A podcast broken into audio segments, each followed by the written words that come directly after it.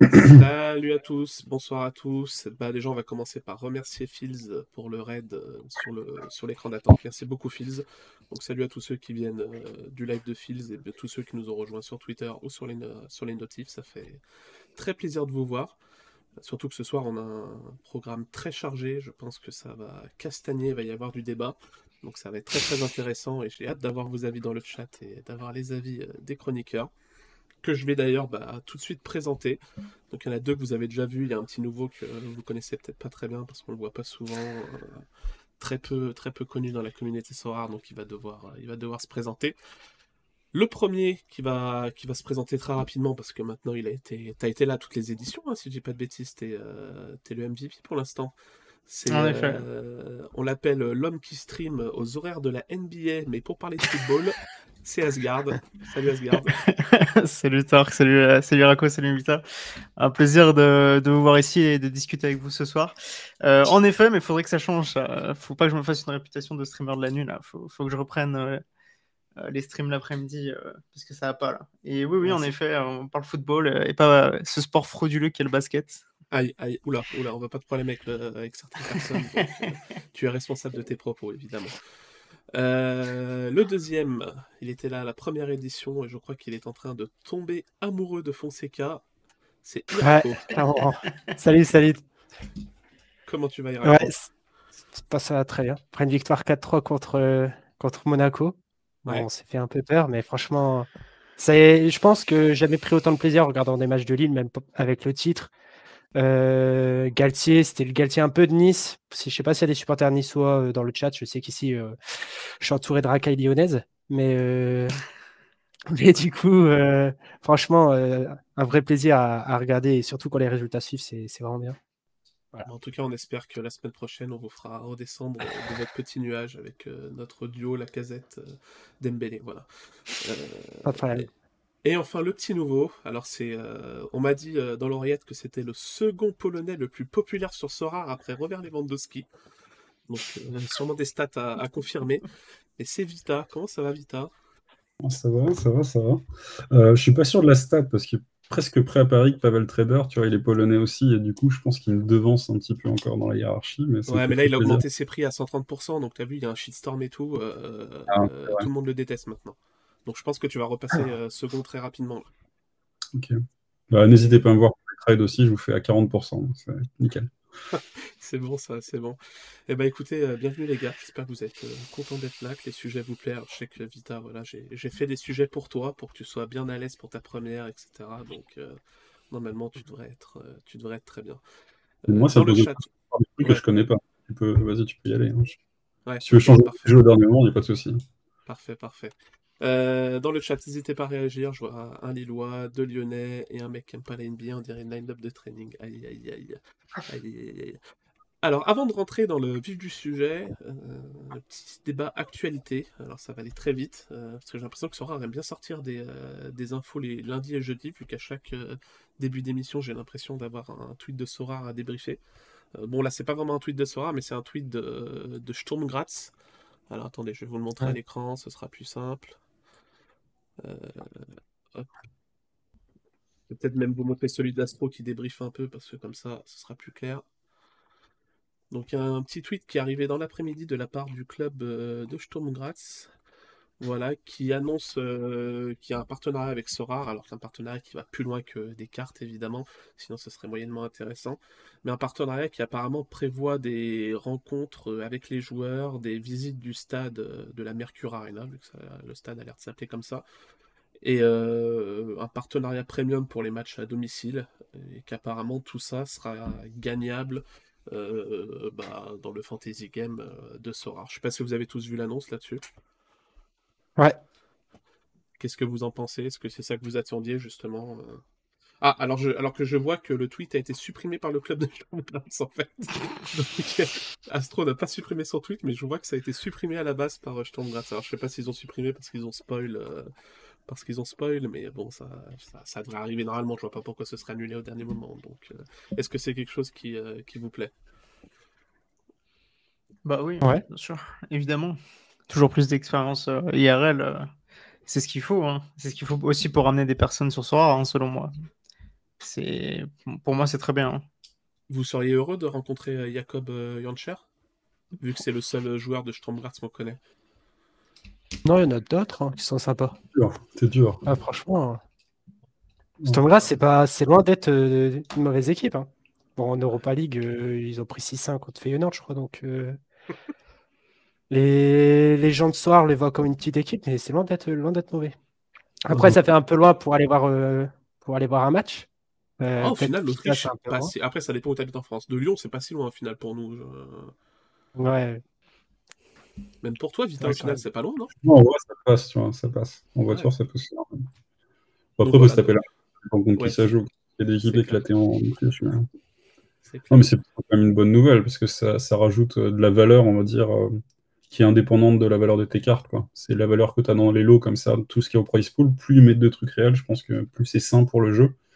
Euh, ça te décorrèle un peu la valeur de la carte, et je pense que c'est très très bien pour euh, tous ceux qui étaient, euh, on va dire, les grands, les grands qui râlaient au, Ponzi, Sora est un Ponzi, ce genre de trucs-là, ça le démontre complètement cet argument-là, parce que ça, ça la valeur des cartes.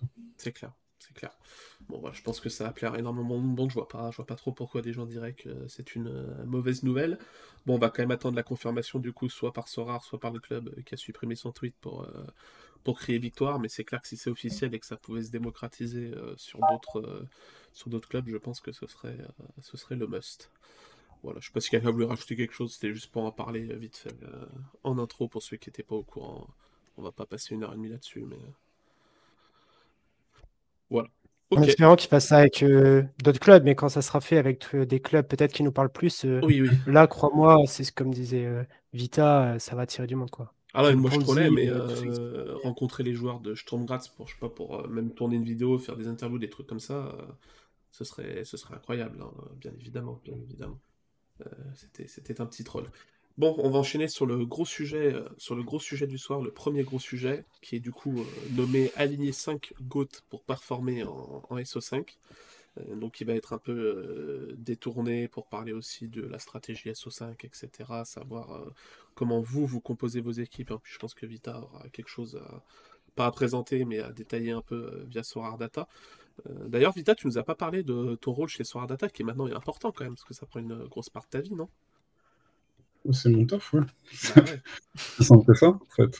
Euh, le matin, je travaille, je, fais du soir data. L'après-midi, je travaille, je fais du soir data aussi. Euh, non, non, oui, forcément, ça, c'est mon activité principale maintenant, donc ça change forcément un petit peu. C'est un peu, euh, un peu moins monotone que de bosser dans une grande boîte de service.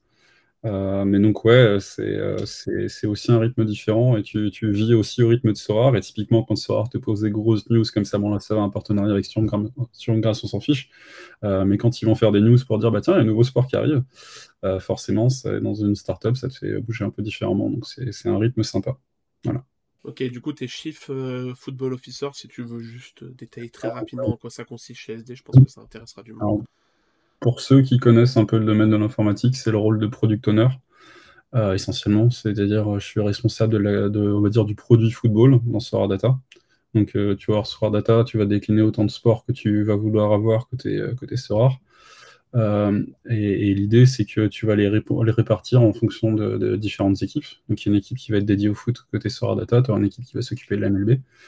Euh, et donc là, moi, je, m'occupe de la partie football, donc c'est-à-dire prioriser euh, tout, ce qui est, euh, tout ce qui est bug, tout ce qui est nouvelles features, travailler au design de, certains produits, et tout ce qui va tourner autour de ça, graviter autour de ça. Et typiquement, je sais pas, s'il y a des nouvelles features qui sortent demain, bah, potentiellement, j'aurais mis la main à la patte dessus.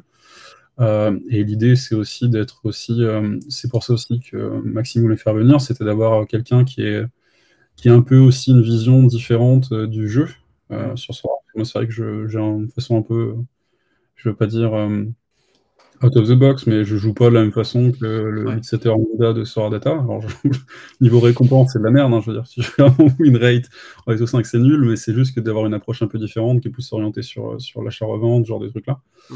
Euh, et voilà, c'est pour apporter un peu de complément à l'équipe. Ok. Ok, ok, top, top, top. Donc du coup, alors pour euh, enchaîner avec le sujet euh, sur les GOAT et sur la stratégie SO5, du coup c'est un sujet bah, qu'on avait noté, c'est par ailleurs qui m'en avait parlé il y a deux semaines si je dis pas de bêtises.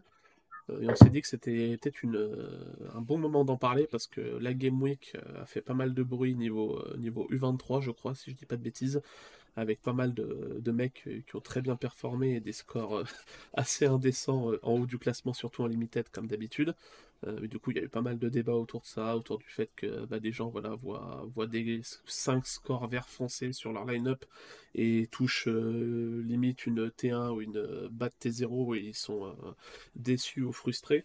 Du coup, je pense que c'est un débat qui va être très intéressant. Je suis sûr que dans le chat, vous avez plein d'avis à donner, parce que chaque fois qu'on parle un peu de ça, je sais que chacun a un avis et chacun aime bien euh, partager son avis là-dessus. Mais du coup, si on devait déjà euh, introduire le sujet, pour vous, c'est quoi un GOAT sur Sorar déjà? Parce que j'ai mis dans le titre aligné 5 GOAT, mais euh, je suis sûr que la définition du GOAT sur Sorar n'est pas la même pour tout le monde. Donc toi, par exemple, Asgard, un GOAT sur Sorar, c'est quoi?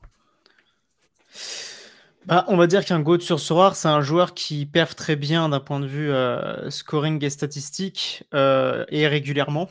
Euh, c'est-à-dire que c'est pas une surchauffe sur peut-être 5-6 matchs, mais c'est des performances assez régulières en termes de scoring sur potentiellement plusieurs mois, voire plusieurs, plusieurs années. Et alors c'est un peu différent d'un GOAT IRL parce que les statistiques reflètent pas tout ce qui se passe sur un terrain de foot. certains joueurs qui sont très bons IRL n'ont pas forcément des, très bonnes modes parfois sur, euh, sur Sorar. Mais pour moi, ouais, c'est un joueur qui perf euh, très très bien. Donc on va dire euh, une moyenne de le 15, je sais pas, disons entre, à partir de 65, je dirais, peut-être même un peu plus bas, mmh. sur une très longue période. D'accord, ok. Nicolas Dota dans le chat qui nous dit L15 supérieur 65 et, 4, et 90-20% du temps. Ok, d'accord. Euh, salut à tous ceux qui nous rejoignent dans le chat euh, en passant. Hein. bienvenue à tous. Bienvenue à tous. Euh, toi, Irako, c'est quoi toi la définition du GOAT dans ce rare C'est la même casse-garde ou elle est différente? Non, elle est différente parce que moi, j'aime pas trop me baser sur le scoring. tout simplement parce que ben, quand il y a un joueur qui va atteindre une fois un L15 au-dessus de 60, 65, directement sur Twitter, tu vas voir Ah, c'est le nouveau GOAT, etc. Alors que pas du tout. Pour moi, un, un GOAT, attends, c'est un joueur en fait qui va remplir euh, trois cases. Et c'est d'ailleurs comme ça que je réalise un peu mon scouting. Déjà, il va avoir, euh, lui, le profil pour scorer sur euh, Sorar. Donc, un défenseur, soit qui est très bon à la relance, un attaquant qui va tirer les coups de pied arrêtés, qui va faire le jeu type Cessinia, un milieu de terrain qui va faire tout le jeu, qui va tirer tous les coups de pied arrêtés, style Kimmich qui va du coup jouer dans une équipe qui a un style de jeu aussi qui euh, permet eh bien de faire du bon scoring dans Soir. Par exemple, l'Ajax qui avait un jeu euh, très porté sur la possession de balle et sur un jeu euh, aussi qui était très haut sur le terrain. Du coup, de ce fait-là, bah, on a eu des goths comme Blind, Timber, etc. qui sont un peu moins bien en ce moment vu que l'Ajax est un peu moins bon. et enfin aussi une équipe qui est très dominante dans son championnat, ça va te permettre tout simplement d'aligner du coup très souvent ce joueur qui te permet de faire de faire ses, scoring et du coup tu vas te retrouver avec des joueurs euh, typiquement euh, comme euh, Kimmich, comme Tadic, etc. Si tu enlèves l'une des deux cases, l'une des trois cases, pardon, bah, tu vas te retrouver avec un joueur un peu moins bon. Et aussi, si je peux conclure, c'est surtout un, joueur, je pense, selon moi, que tu vas aligner, peu importe la match-up, tu vas pas trop faire attention à l'adversaire et il va avoir une, tu vas avoir une certaine confiance à aligner, peu importe, il, va, il va jouer qui, tout simplement. Ok. Ça va, je suis le talent, c'était super tard de alors ça va, on parle. Euh, Vita, lequel a raison ou est-ce que toi tu as une définition encore différente du GOAT? Moi je suis pas en désaccord ni avec l'un ni avec l'autre. Euh, ah non, il faut un peu de drama, Vita, s'il te plaît, donc mets-toi en désaccord, s'il te plaît. Non, mais d'un point de vue purement rare, euh, je me décorais le plus possible de, l'IRL généralement et une question très simpliste. Moi c'est plutôt par contre le L40 plus que le L15. Alors ça rejoint aussi un peu ce que, ce que dit Rako, parce que moi j'ai plutôt tendance à voir vraiment sur la durée, c'est-à-dire que des mecs qui vont surperformer parce que des fois l'équipe est en sur-régime euh, pendant une période de, quelques mois, euh, ou parce que des fois tu as un aliment avec un coach, avec un truc, etc. Moi, ça m'intéresse moins parce que je peux moins me dire ça, c'est vraiment le mec fiable sur lequel tu peux investir ta thune. Mais plutôt le L40 et ouais, 65, ça me choque pas. Enfin, L40 et 65, ça me paraît être un bon compromis. Parce qu'après, tu as des positions ou des cas particuliers, des mecs genre euh, Shin Jin Ho en Corée, c'est pas non plus l'équipe ultra dominante, c'est même lui qui tire un peu son équipe, donc c'est encore un peu des cas à part, ou un Douglas Santos au Zénith, qui est pas non plus au cœur de la possession, il est même des fois piston, etc. Ça n'empêche pas de scorer parce que juste il a un profil où il est extrêmement dominant, mais à son poste, tu vois. Alors après, son équipe est ultra dominante tout court, mais lui à son poste, tu peux le mettre un peu dans n'importe quelle équipe, il serait dominant. Et c'est un peu des cas particuliers comme ça. Quoi. D'accord, ok. Euh, alors par exemple, là je suis sur le ranking euh, sur Data, qui est un magnifique site, euh, soit dit en passant.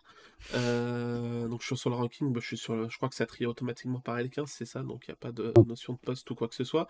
Par exemple, si on prend l'exemple d'un, d'un Kiran Trippier qui a 67 de, de L40, vous voyez son scoring à l'écran là dans le chat. Il joue jamais. Hein. Il joue jamais, tu dis? Sur son L40, il a plus de 50% de matchs qu'il n'a pas joué, non? C'est vrai. Mais par exemple, est-ce qu'il y en a un d'entre vous qui considère Kiran Trippier contre, euh, comme un GOAT sur ce rare actuellement? Ou non? Bah, Moi, il n'y a, pas pour dire c'est un GOAT. Ok. Euh, par exemple. Alors qu'il y, a un... Alors qu'il y a un très gros L15, il faut le dire du coup. Ouais. Et par exemple, un, Alors, euh, un Oumar Soleil, par exemple. mince. Hop. Est-ce que pour vous, c'est sur un poste euh, défenseur où il est plus difficile peut-être d'avoir un peu euh, des types et des gros scores euh, constants Est-ce que Omar Soleil est un GOAT sur ce rare pour vous? Moi, oui. Oui, 23, oui. Ouais, oui. Oui, oui, oui. Après, ça veut pas dire que c'est un GOAT IRL. ah oui, donc, on parle de, on parle de GOAT Sora. Hein. Non, non, je n'irai pas jusqu'à dire que Omar Soleil est un GOAT IRL, bien heureusement. Et euh, par exemple, un Diego Rubio en MLS, si on regarde son scoring, est-ce que pour vous, il fait partie d'un des GOAT, euh, GOAT euh, par rapport au scoring attaquant? C'est une valeur sûre, mais il ne monte pas très très haut. Le, côté guitare qui a été donné dans le chat, dire je monte au-dessus de 90, je pense que c'est aussi un truc important. Euh, c'est que si le GOAT, tu considères que c'est un mec qui te fait gagner des line, enfin qui te fait gagner des rewards et qui te fait gagner des T0, Rubio, tu vois, es à la limite, quoi. C'est-à-dire que c'est un mec qui va te faire gagner des T1, des T2, ça ok, pas de souci. Mais il te fera pas forcément passer le cap parce que quand tu le mets en compétition avec un Gagpo, euh, bah, il, est, quasiment tout le temps derrière de 5 points. Quoi. Et c'est là où la, petite subtilité, c'est qu'il faut savoir aussi sur quel poste tu le situes. Et d'un poste à l'autre, ce ne sera pas forcément considéré pareil. un gardien, euh, des gardiens qui font 75, 65 de L40, il n'y en a pas. Quoi. Mmh. Pas. Et du coup, forcément, bah, sur un attaquant, euh, la concurrence, c'est pas la même. Là, dans ton classement, tu as beaucoup, beaucoup d'attaquants, quoi. Ou très offensifs, en tout cas. Bah, D'ailleurs, alors on en parlera juste après, mais par exemple, est-ce qu'un Malcolm euh, fait partie des GOAT euh, pour vous?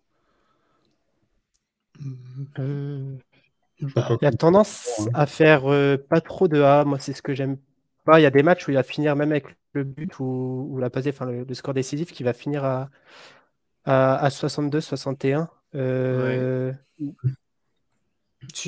pour moi, c'est quand même un GOAT parce que après, euh, il, a la capacité à taper quand même des 100 euh, au Zénith. Enfin, pour le coup, aujourd'hui, c'est la première fois que je regardais le Zénith et vraiment, en termes de niveau de jeu, c'est tellement élevé.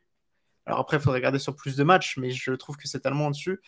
Et non, pour moi, Malcolm, et encore en termes de A, je te trouve un peu critique, Irako, parce qu'il est quand même assez haut, quoi. Pour un attaquant, mais... en 15-17 de A, euh, dans moyenne, euh, c'est quand même beaucoup pour un attaquant. Et ça, typiquement, tu vois, ça rejoint un peu la discussion qu'on avait juste avant, parce que la dominance du Zénith, elle est bien plus grande cette année qu'elle était sur les trois dernières années. Ouais. Euh, parce que les, toutes les autres équipes s'y sont affaiblies à part eux, en fait. Eux, ils se sont renforcés, tous les autres se sont assez affaiblis. Mm. Aussi simple que ça. Et du coup, bah, forcément, l'écart se creuse, et tu vois que depuis le début de cette saison-là, il est bien plus haut que la saison passée. Et après, si tu prends la tendance un peu, on va dire, à 2-3 ans, bah, il y a quand même des chances que cette tendance-là se maintienne, parce qu'il n'y a aucune chance que les autres clubs se renforcent. Euh, dans le contexte actuel où ils peuvent quasiment pas recruter à l'étranger, etc. Enfin, c'est assez compliqué. Mmh. Euh, il y a CSK qui a réussi à le faire un petit peu. Et du coup, bah, forcément, euh, en prenant ça en compte, ouais, je suis obligé de dire que les mecs des Zénith aujourd'hui sont dans la discussion des GOAT. Quoi. Ouais. Ouais. Malcolm, Douglas Santos, Rodrigao, même Lovren dans une certaine mesure, mmh. c'est déjà pas mal. quoi. Ok. Et alors, dernier euh, exemple, euh, on va pas faire tous les joueurs du monde, mais par exemple, un Tadic qui a longtemps été considéré euh, comme un monstre sur Sora, est-ce que pour vous, il fait toujours partie des GOAT par rapport à son scoring qui est là depuis le début d'année, a l'air d'être quand même full écart type? Pour moi, oui. Oui, oui. bah après, il faut prendre en compte aussi qu'il y a eu un changement de poste de la part de Schroeder. Il n'était plus du tout sur son aile gauche. Là, il l'a retrouvé depuis 3-4 matchs, donc ça a sûrement joué aussi. Et on a un Ajax qui est peut-être un peu moins clinquant aussi euh, par rapport à la saison dernière. Mais euh, non, pour moi, Tadic est toujours un GOAT. Hein. Il a toujours cette très bonne qualité, de, enfin, son très bon jeu de pied, euh, cette bonne vision de jeu. Mais c'est vrai qu'on on regarde quand même ses performances en tant qu'ailier gauche, c'est quand même bien mieux que, que le reste du temps. Mm. Mais typiquement, tu prends une équipe qui surdomine son championnat ou presque. Tu prends le, joueur qui, tire tous les coups de pied arrêtés s'il y en a un, mm. c'est-à-dire penalty, corner, coup franc. Lui, il les partage un peu avec Bergeus, mais mm. il y a quand même en tendance à en prendre un peu plus. Euh, bah, tu vas très vite avoir un joueur, du coup, via les coups francs, les corners, qui va faire des passes décisives, via les via les penalties, qui va faire un score décisif. ouais, donc voilà. Et, et tu te doutes que dans des équipes aussi dominantes que l'Ajax, ben, tu vas te retrouver avec facilement 10 mm. corners euh, par match, euh, tu vas te retrouver avec 4-5 euh, coups de pied arrêtés. Et quand tu sais que la TMTA 6, c'est juste tu poses un parpaing sur une tête qui va clair, au au-dessus du but, c'est plus de points, passe réussi aussi, et, etc., etc. Et ça fait du A. Ok, d'accord. tu es d'accord avec ça, Vita? Pour toi, c'est toujours un GOAT, Tadic, ou tu es plus nuancé? Juste une question pour vous. Est-ce que c'est possible, quand tu es un GOAT, de ne plus l'être? Oui. est-ce que, est la question, c'est est-ce que, est que le, le principe de GOAT, c'est quelque chose de périodique euh, Ou est-ce que c'est ancré dans le temps un GOAT pour... Est-ce qu'il restera toujours GOAT euh, C'est ça ta question ouais. Pour moi, la réponse est, est, assez, est assez simple pour le coup, parce qu'en fait, tu vas rester GOAT si tu es vraiment un très bon joueur dans la vraie vie typiquement, les GOAT en champion Europe, euh, ça sera des GOAT peu importe où ils vont. Alors que si tu prends un Carles, euh, si tu prends euh, un Cessinia, tu les mets en Europe ou si tu les mets dans des clubs, dans des championnats où ça sera plus relevé ou dans des rôles où ils n'auront pas les coups de pied arrêtés, etc., ils auront moins le, jeu à leur compte, etc., bah, tu sais typiquement bah, que ce genre de joueur, leur scoring va, va chuter. quoi. Et on le voit souvent avec des transferts de Challenger à, à Champion Europe où tu as des, très gros joueurs. Je pense que Torque, tu auras sûrement, auras sûrement plus d'exemples que moi, vu que ça fait plus, euh, plus longtemps que tu es dans le jeu. Puis quand on voit aussi, par exemple, commencer à paniquer sur un Van Aken quand il devait partir vers West Ham, bah, c'est ces types de joueurs qui sont censés être des goths. tu sais que s'ils vont dans des championnats où l'équipe est moins dominante, bah, tu sais que ça va être beaucoup plus compliqué. Quoi. Et c'est là il n'y a, pas besoin de remonter tellement dans le passé que ça. Hein. Par exemple, on me dit les, les Sandro Martinez à Manchester United, tu as aussi euh, Sinistera à Leeds, par exemple. Euh, ouais, t'as plein, as plein d'exemples, euh, d'exemples comme ça qui viennent dans le chat. C'est sûr qu'il y en a plein qui vont en trouver. Là, j'en ai pas d'autres en tête, mais je pense que ça se trouve facilement. donc ouais, pour toi, Irako, un joueur peut arrêter de l'être si en fait, en fait, pour toi, un joueur qui est au-dessus du lot, footballistiquement parlant, s'il a un scoring so rare qui est adéquat à son système de jeu, pour toi, il sera un GOAT euh, quasiment, euh, euh, à tout jamais. Par exemple, un Kimmich, pour toi, sera un GOAT jusqu'à 33 ans s'il n'a pas de blessure, s'il n'y a pas de, s'il d'événement particulier. Ouais. Ouais, bien sûr. Et c'est pour ça que, selon moi, les championnats Europe, bon, il y a aussi la visibilité et le fait que ce soit les plus grands championnats que euh, c'est pour ça que les cartes sont plus chères, mais c'est aussi parce que tu peux, par exemple, tu vas t'acheter une carte rare d'un mmh. très bon joueur, tu as quand même euh, plus de certitude sur le long terme, alors que si tu commences à acheter un joueur euh, d'un des, des autres ligues, contender, américain, non, Challenger, pardon, je suis trop dans la NBA, Challenger, Asia et, et America, bah tu, en rare, tu sais qu'au bout de six mois, s'il y a des rumeurs mercato, ça peut, tu peux très vite paniquer, tu peux très vite perdre ton mmh. Donc euh, c'est pour ça que la championne Europe, c'est intéressant. Quoi. Ok, toi Asgard, par rapport à ça, le statut de GOAT, tu, quoi, tu le vois de la même façon qu'Irako ou euh? Ouais, ouais, je suis assez d'accord avec Kirako. Moi, je prendrais aussi en compte le changement d'entraîneur qui est ultra important parce que ça mmh. peut amener un changement de poste, un changement de mentalité tactique. Si on passe d'une équipe, euh, alors c'est assez rare quand même, mais passer d'une équipe offensive à une équipe très défensive, ça peut amener un changement de scoring. Euh, le changement de rôle aussi, si par exemple l'entraîneur n'apprécie pas un certain joueur, bah, il peut peut-être euh, se retrouver à moins jouer. Donc euh, je trouve que c'est important aussi à prendre en compte. c'est pour ça que je trouve que le mercato des entraîneurs, c'est aussi à surveiller quand on est un, manager Sorar. et avoir des connaissances sur les entraîneurs, c'est toujours un plus, c'est sûr. Parce que un entraîneur qui, comment dire, plus une mentalité offensive euh, permet, pour, pourrait permettre euh, de changer le, enfin, comment dire, la mentalité d'une équipe et, euh, et donc potentiellement son, scoring sur Sora. Et toi, Vita, du coup, tu posais la question, mais c'est quoi ton avis à toi là-dessus? Alors, du coup, je posais la question pour répondre à l'autre question qui était sur Tadic. moi, du coup, Tadic, je, je, suis désolé, Irako, bouge-toi les oreilles. Je mettrais une, une fraude alerte, dans le sens les notations qu'il a là, si tu veux, d'un point de vue purement rien, euh, bah, ça me laisse dubitatif, tu vois. Il y a un très gros écart type, c'est super, ça peut être super intéressant. Euh, mais sur ces dix derniers matchs, il y a 5 notes en dessous de 50, tu vois. Et ça, c'est pas qu'une caractéristique de GOAT. Donc, euh, clairement, moi, l'aspect, le coach a changé, la disposition tactique a changé, la dominance a changé, bah, ça me laisse à penser qu'il faut attendre encore 10 matchs pour le juger. Tu vois. là, en ce moment, tu, là, sur, si tu prends juste son L15, bah, je suis désolé, le L15 n'est pas gotesque. Et tu compares à son L40, ça n'a plus rien à voir. Tu vois. Enfin, tu vois le niveau de régularité qu'il avait 75 points avant, ça n'a rien à voir. Et donc là, du coup, tu vois, sur les derniers matchs, mais le problème, c'est que tu, tu juges pas le passé, en fait. Tu, tu es obligé systématiquement de juger sur le, c'est clair. La... À part des replays un jour, quoi, mais euh, sinon, mhm. sinon c'est clair. Ouais, puis euh, par, par, rapport à ça, moi, ce que je voulais dire, c'est que sur Sorar, quand même, as par rapport au fait d'un joueur est-ce qu'il reste un GOAT, etc., c'est que du moment qu'un joueur fait de bonnes perfs dans le passé et atteint un statut important sur Sorar sans forcément être un GOAT, mais euh, d'un mec voilà, populaire parce qu'il a fait des bons scores, on constate quand même que sur Sorar, peu importe ses perfs, si par exemple il enchaîne des très mauvaises perfs, son prix va toujours être euh, plus haut qu'un joueur qui fait les mêmes perfs actuellement, de par le statut qu'il avait il y a même 6 euh, mois, 1 an. Est -ce que vous êtes d'accord avec ça? Alors, je, parle d'un joueur qui passe de très bon à moins bon sans forcément sans, changer de championnat. Sinestara, par exemple, son prix a évidemment euh, drop parce qu'il est passé de challenger à champion et que du coup, il n'y a pas trop d'espoir qu'Alids puisse retrouver un, un tel, euh, un tel niveau. Mais par exemple, tu prends l'exemple de Tadic là. Euh, Vita, est-ce que pour toi ça vaut toujours euh, les deux ETH auxquels il se vend par rapport à, ce que tu disais? Est-ce qu'il n'y a pas le fait que c'était un GOAT l'année dernière et que les gens se disent bah Tadic il était très fort la saison dernière, du coup euh, je veux pas le vendre, euh, je veux pas le brader parce qu'à tout moment il peut reprendre ce niveau-là? Bah, ça c'est un biais bien connu des joueurs de poker, c'est quand tu as mis une thune en jeu, tu veux tu veux pas tu veux pas accepter de l'avoir perdu et tu remets toujours un peu plus tu vois et, c'est un peu le problème que tu as aussi sur Sora, c'est que généralement, les, gens, quand ils font leurs équipes, ils se basent sur les performances de l'année passée.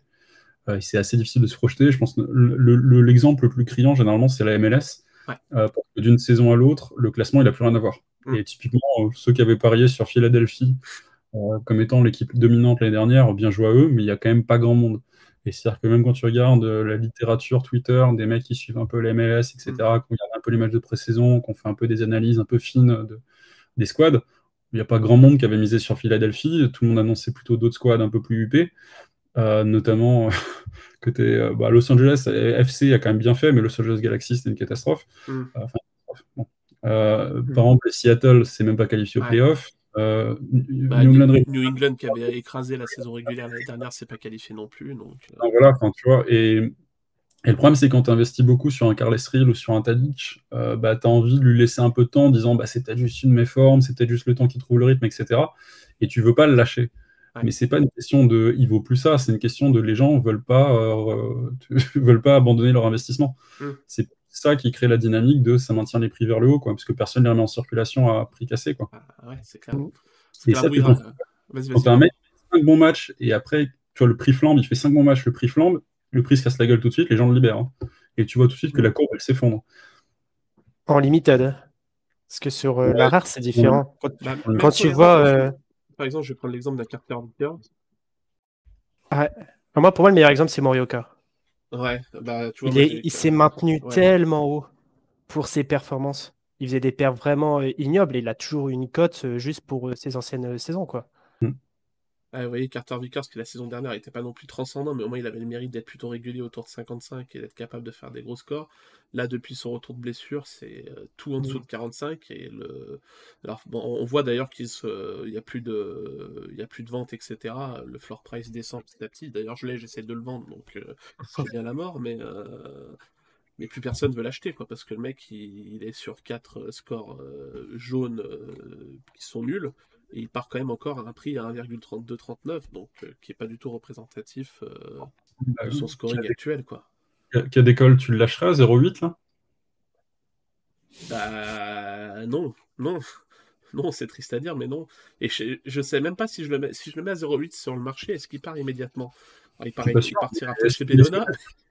Si un mec te à 0,8, est-ce que tu acceptes Bah, franchement, euh, alors attends, je vais aller voir vraiment les prix euh, auxquels ils sont, il est parti récemment, mais, euh, mais non, non, parce que non, non, non. Et, et, pourtant, et pourtant, en plus, je suis plutôt profil à, vendre en dessous du floor price. Quand, quand je dois dégraisser, je dégraisse. J'ai aucun problème à vendre en dessous du floor price et à, et à sur Similar Players, vas-y. Non, je, je voulais pas te faire de mal, pardon, excuse-moi. Mais si tu vas sur Similar Players, tu trouves des joueurs à ce prix-là, tu vois, qu'on se type, tu peux mettre sur le. Non, non mais, mais, mais, pas sur le L15, mais sur le L40, du coup, tu feras moins mal. Je... Et juste voir si tu vois à 0.8. Pour moi, à 0.8, ça me semble encore déjà surpayé. Ouais, parce que là, on est sur le L40 et on est. On est est-ce qu'il vaut, vaut, pas le prix de Pavard, par exemple? Ah bah. Si, si, je pense. Je pense. Bah voilà.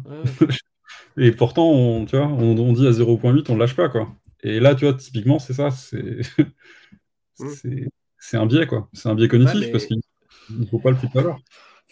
Et pour le coup, Carter Vickers, tu vois, il n'y a pas de raison particulière à ce, qu'on, son scoring. Il n'y a pas eu de changement de coach. Je ne suis pas le Celtic plus que ça, mais j'ai pas l'impression qu'il y ait eu un changement de tactique plus poussé que ça.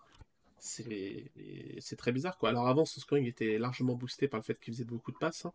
Mais, euh, mais bon, le Celtic a quand même l'air d'encore dominer ses, parties. Je veux dire, il gagne 6-1 contre Hibernian, il fait que 6-2 à 1. Euh, je sais pas, il y a un coach qui voulait intervenir, vas-y.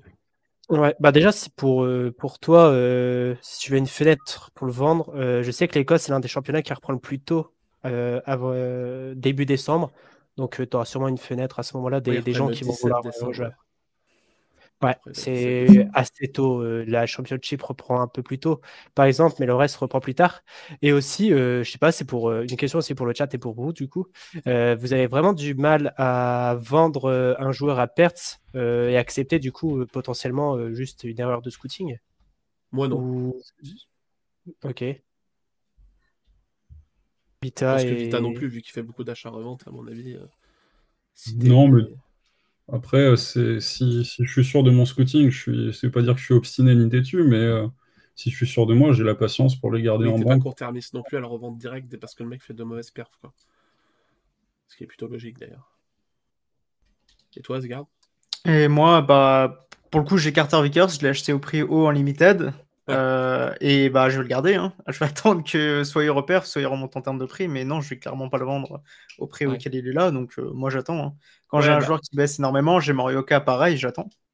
Bah, là, il va y avoir un changement de coach à, à, Charleroi. Je me dis peut-être que voilà, ça repartira. On attend.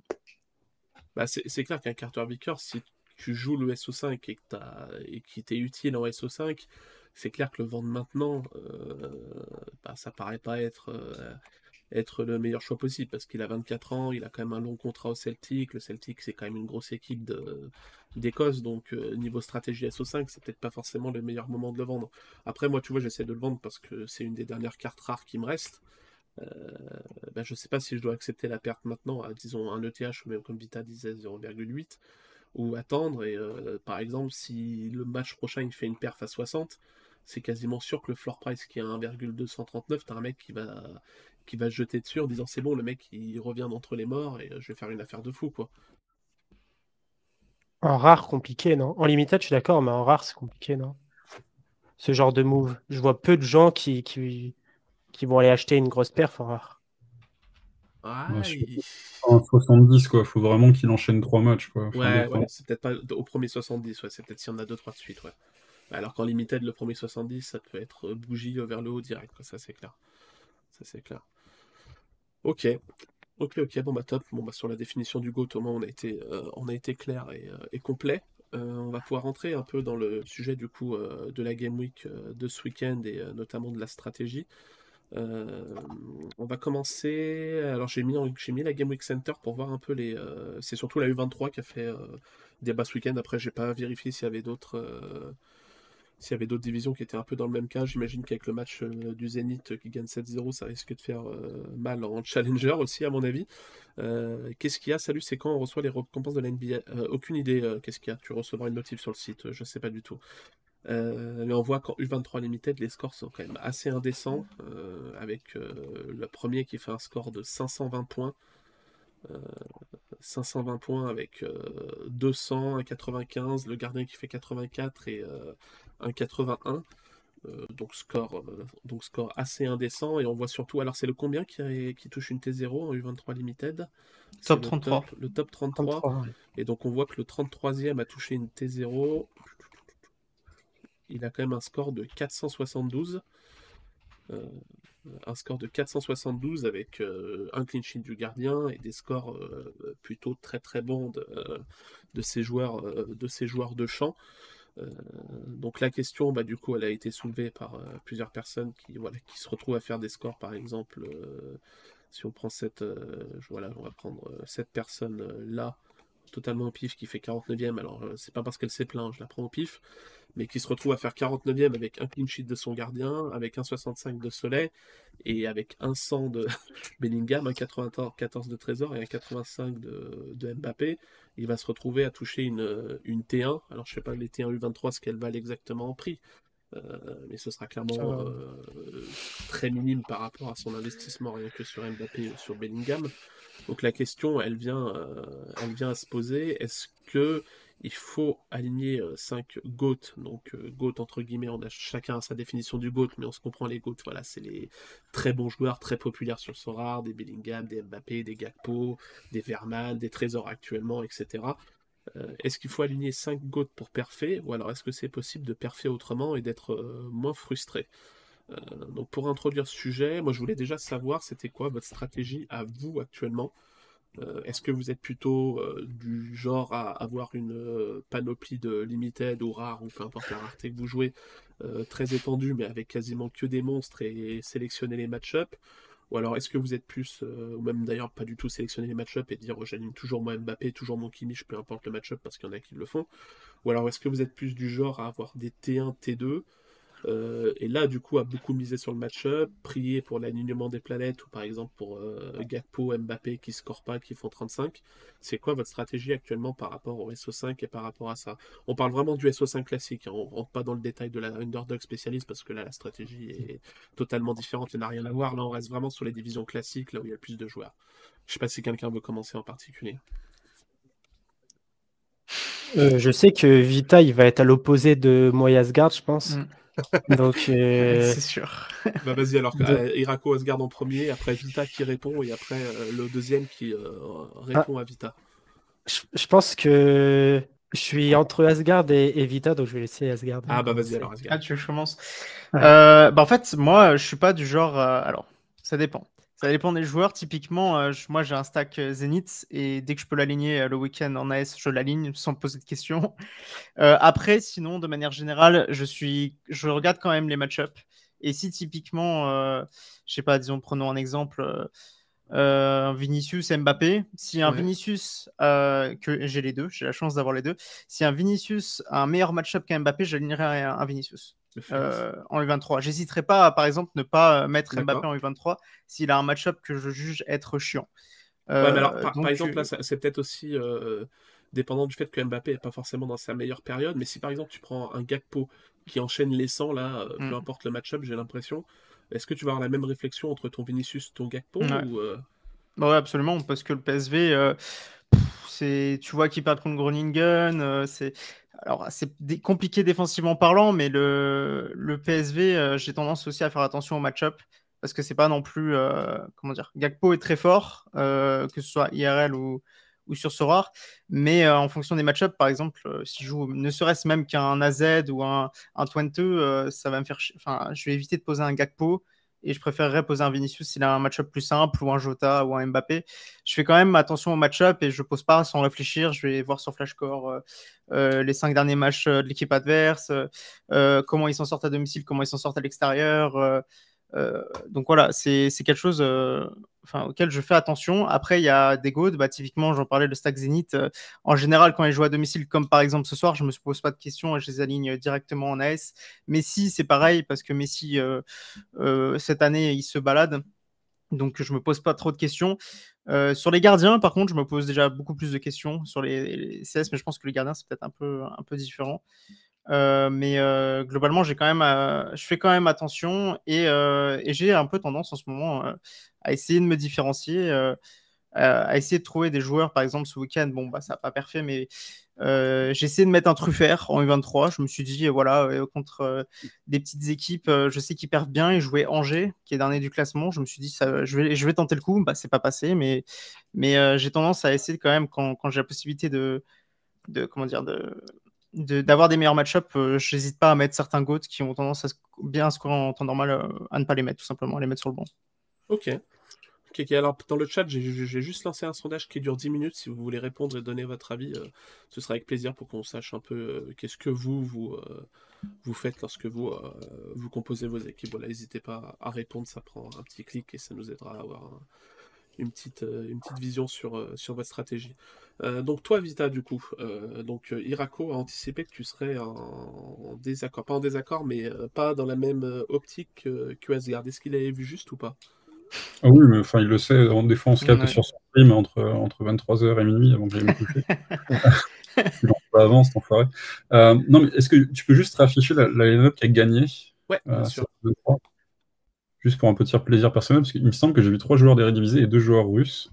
Ouais, c'est vrai. Ah, et non, t'as surtout vu deux joueurs russes qui sont pas du Zénith. Ouais, mais ça, ça limite, c'est parce qu'il n'y a plus beaucoup. Il n'y a pas du 23 euh, titulaire actuellement au Zénith. Vandal ah, plus, ouais. plus, ouais. Parce que Krugovoy n'est pas titulaire, donc euh, Mostovoy non plus en ce moment, donc euh, ouais.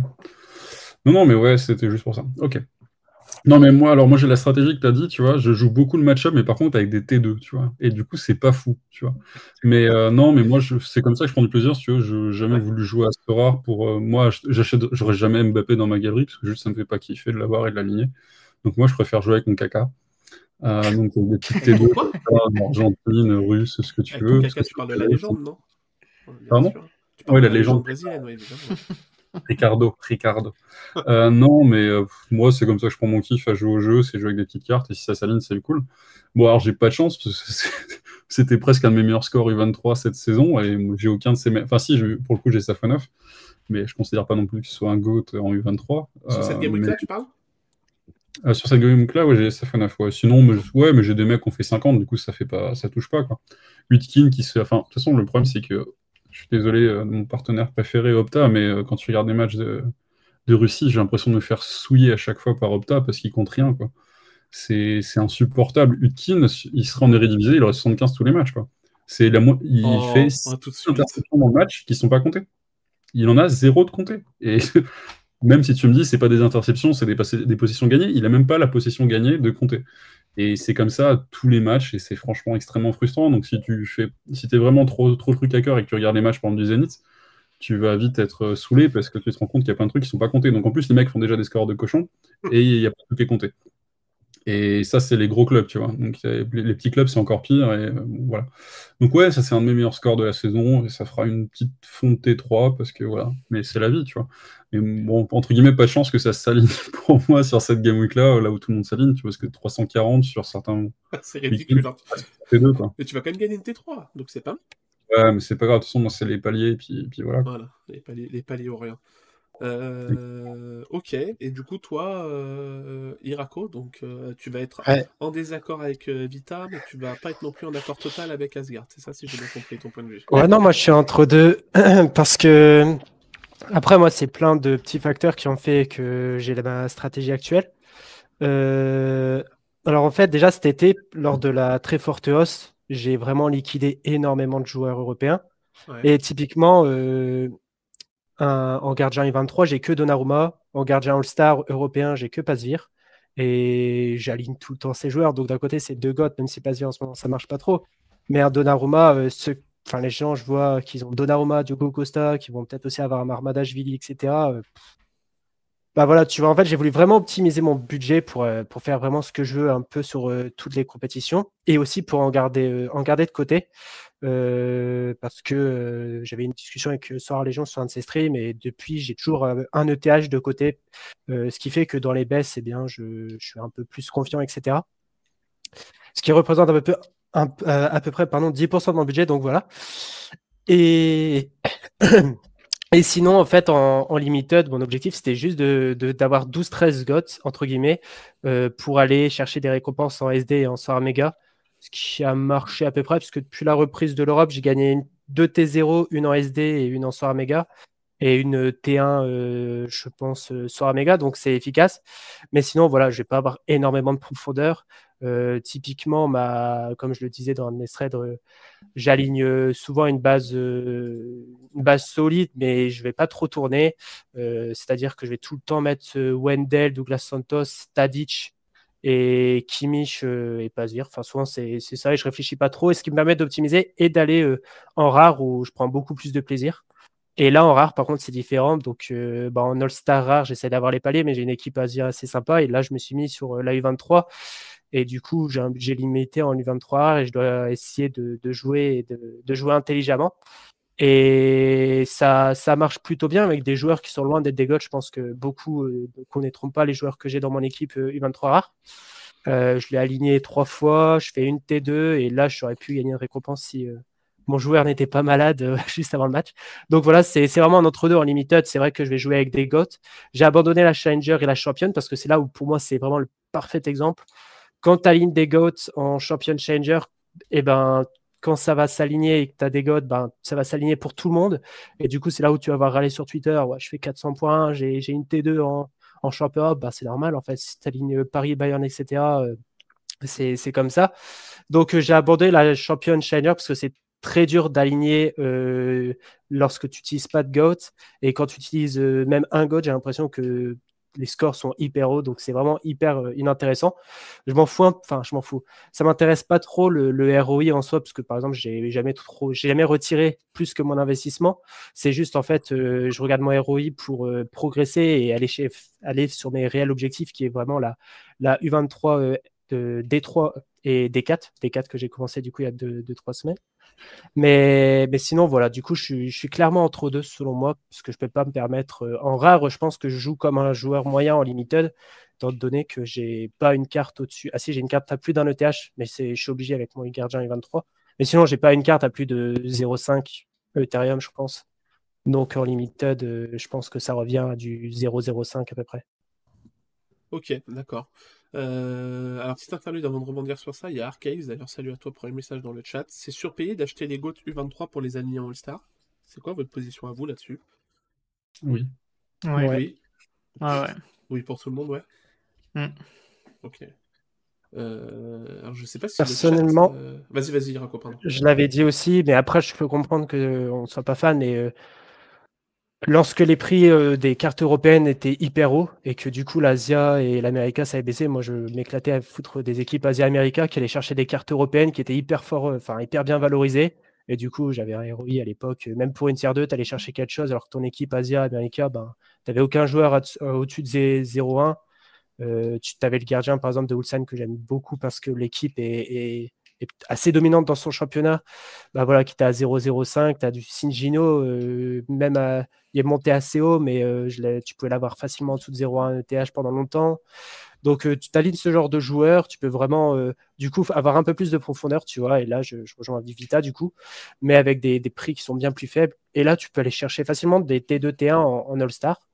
Et, du coup, ben, ça, tu, manges bien quand les prix de l'Europe, ils étaient comme comme on a vu euh, fin août, début septembre. Quoi. Alors que si tu joues avec des, joueurs européens euh, pour gagner des cartes mm. Asia America All-Star, euh, c'est un peu comme l'exemple avec le live 23. Si tu ligne des 23 pour gagner des joueurs Asia de 35 ans, typiquement, c'est pas, ça vaut pas le coup. C'est clair. Asgard Vita, une réponse là-dessus ou Irako a tout dit? C'est bien résumé. De toute façon, en All-Star, si tu veux la jouer de façon efficiente en, termes de porte-monnaie, il faut la jouer avec des Américains, des Asiens. Clair. Quand c'est ouvert, évidemment, là en ce moment, ils viennent de terminer leur championnat. ça peut rien. Euh, enfin, il reste encore un peu de Brésil, mais c'est tout. Et de Chine. Mais euh, enfin, c'est le, c'est juste, tu utilises, euh, c'est là où c'est le plus efficace en termes de prix, quoi. Hmm. Ok. D'accord, d'accord. Donc pour rebondir, bah, ce qui est bien, c'est que vous avez tous les trois une euh, vision un peu différente de la stratégie, euh, de la stratégie SO5. Pour rebondir là-dessus et par rapport euh, bah, à tout notre débat sur les GOAT pour Perfait, etc. Hum, est-ce que vous pensez que le gameplay d'aligner uniquement des GOAT et en sans réfléchir ou même en, analysant les match-ups, parce qu'au final, voilà, c'est pas non plus dingue niveau analyse, je pense. Entre un Gakpo, un Vinicius, je pense que tu as vite fait le choix selon le match-up, euh, surtout que les championnats, voilà, il y a quand même une différence d'écart assez forte entre certaines équipes. Euh, est-ce que vous pensez que, en fait, c'est pas tellement le, c'est pas tellement le fait de pas gagner des T0 avec ces équipes-là qui frustre les gens, mais plutôt le fait que le gameplay soit plutôt no-brain euh, et que du coup, t'as pas de sensation de, de mince, de, de récompense parce que tu as fait les bons choix mais juste parce que tu as aligné quasiment les mêmes joueurs que tu alignes depuis, euh, depuis trois mois, et qu'au final, t'as pas forcément de sentiment de fierté de, de avec une, une telle line-up. Juste une question, ceux qui disent que c'est no-brain, c'est des gens qui gagnent ou des gens qui perdent?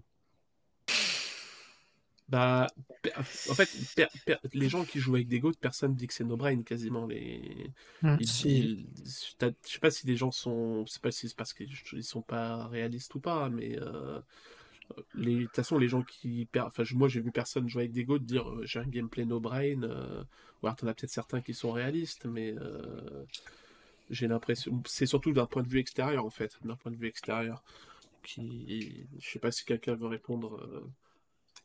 Moi, j'ai un gameplay no-brain en All-Star et ça ne me fait pas peur de le dire. Hein. Mm. Mon gameplay en All-Star, il est dégueulasse. Je pense que tu n'es pas obligé de regarder le football, tu peux juste, as juste à avoir de l'argent et j'ai pas de problème à le dire. Et l'objectif, c'est juste d'aller financer My 23 rare. Hein. J'ai vraiment aucun problème à le dire. Aujourd'hui, en limited, euh, j'ai jamais été aussi peu hype et euh, j'attends juste un changement de gameplay parce que les divisions classiques, je trouve ça juste nul en fait. C'est juste pour financer My 23 rare que, que mon but, c'est le ROI pour ça. Donc, du coup, tu prends aucun fun à le faire, c'est ça?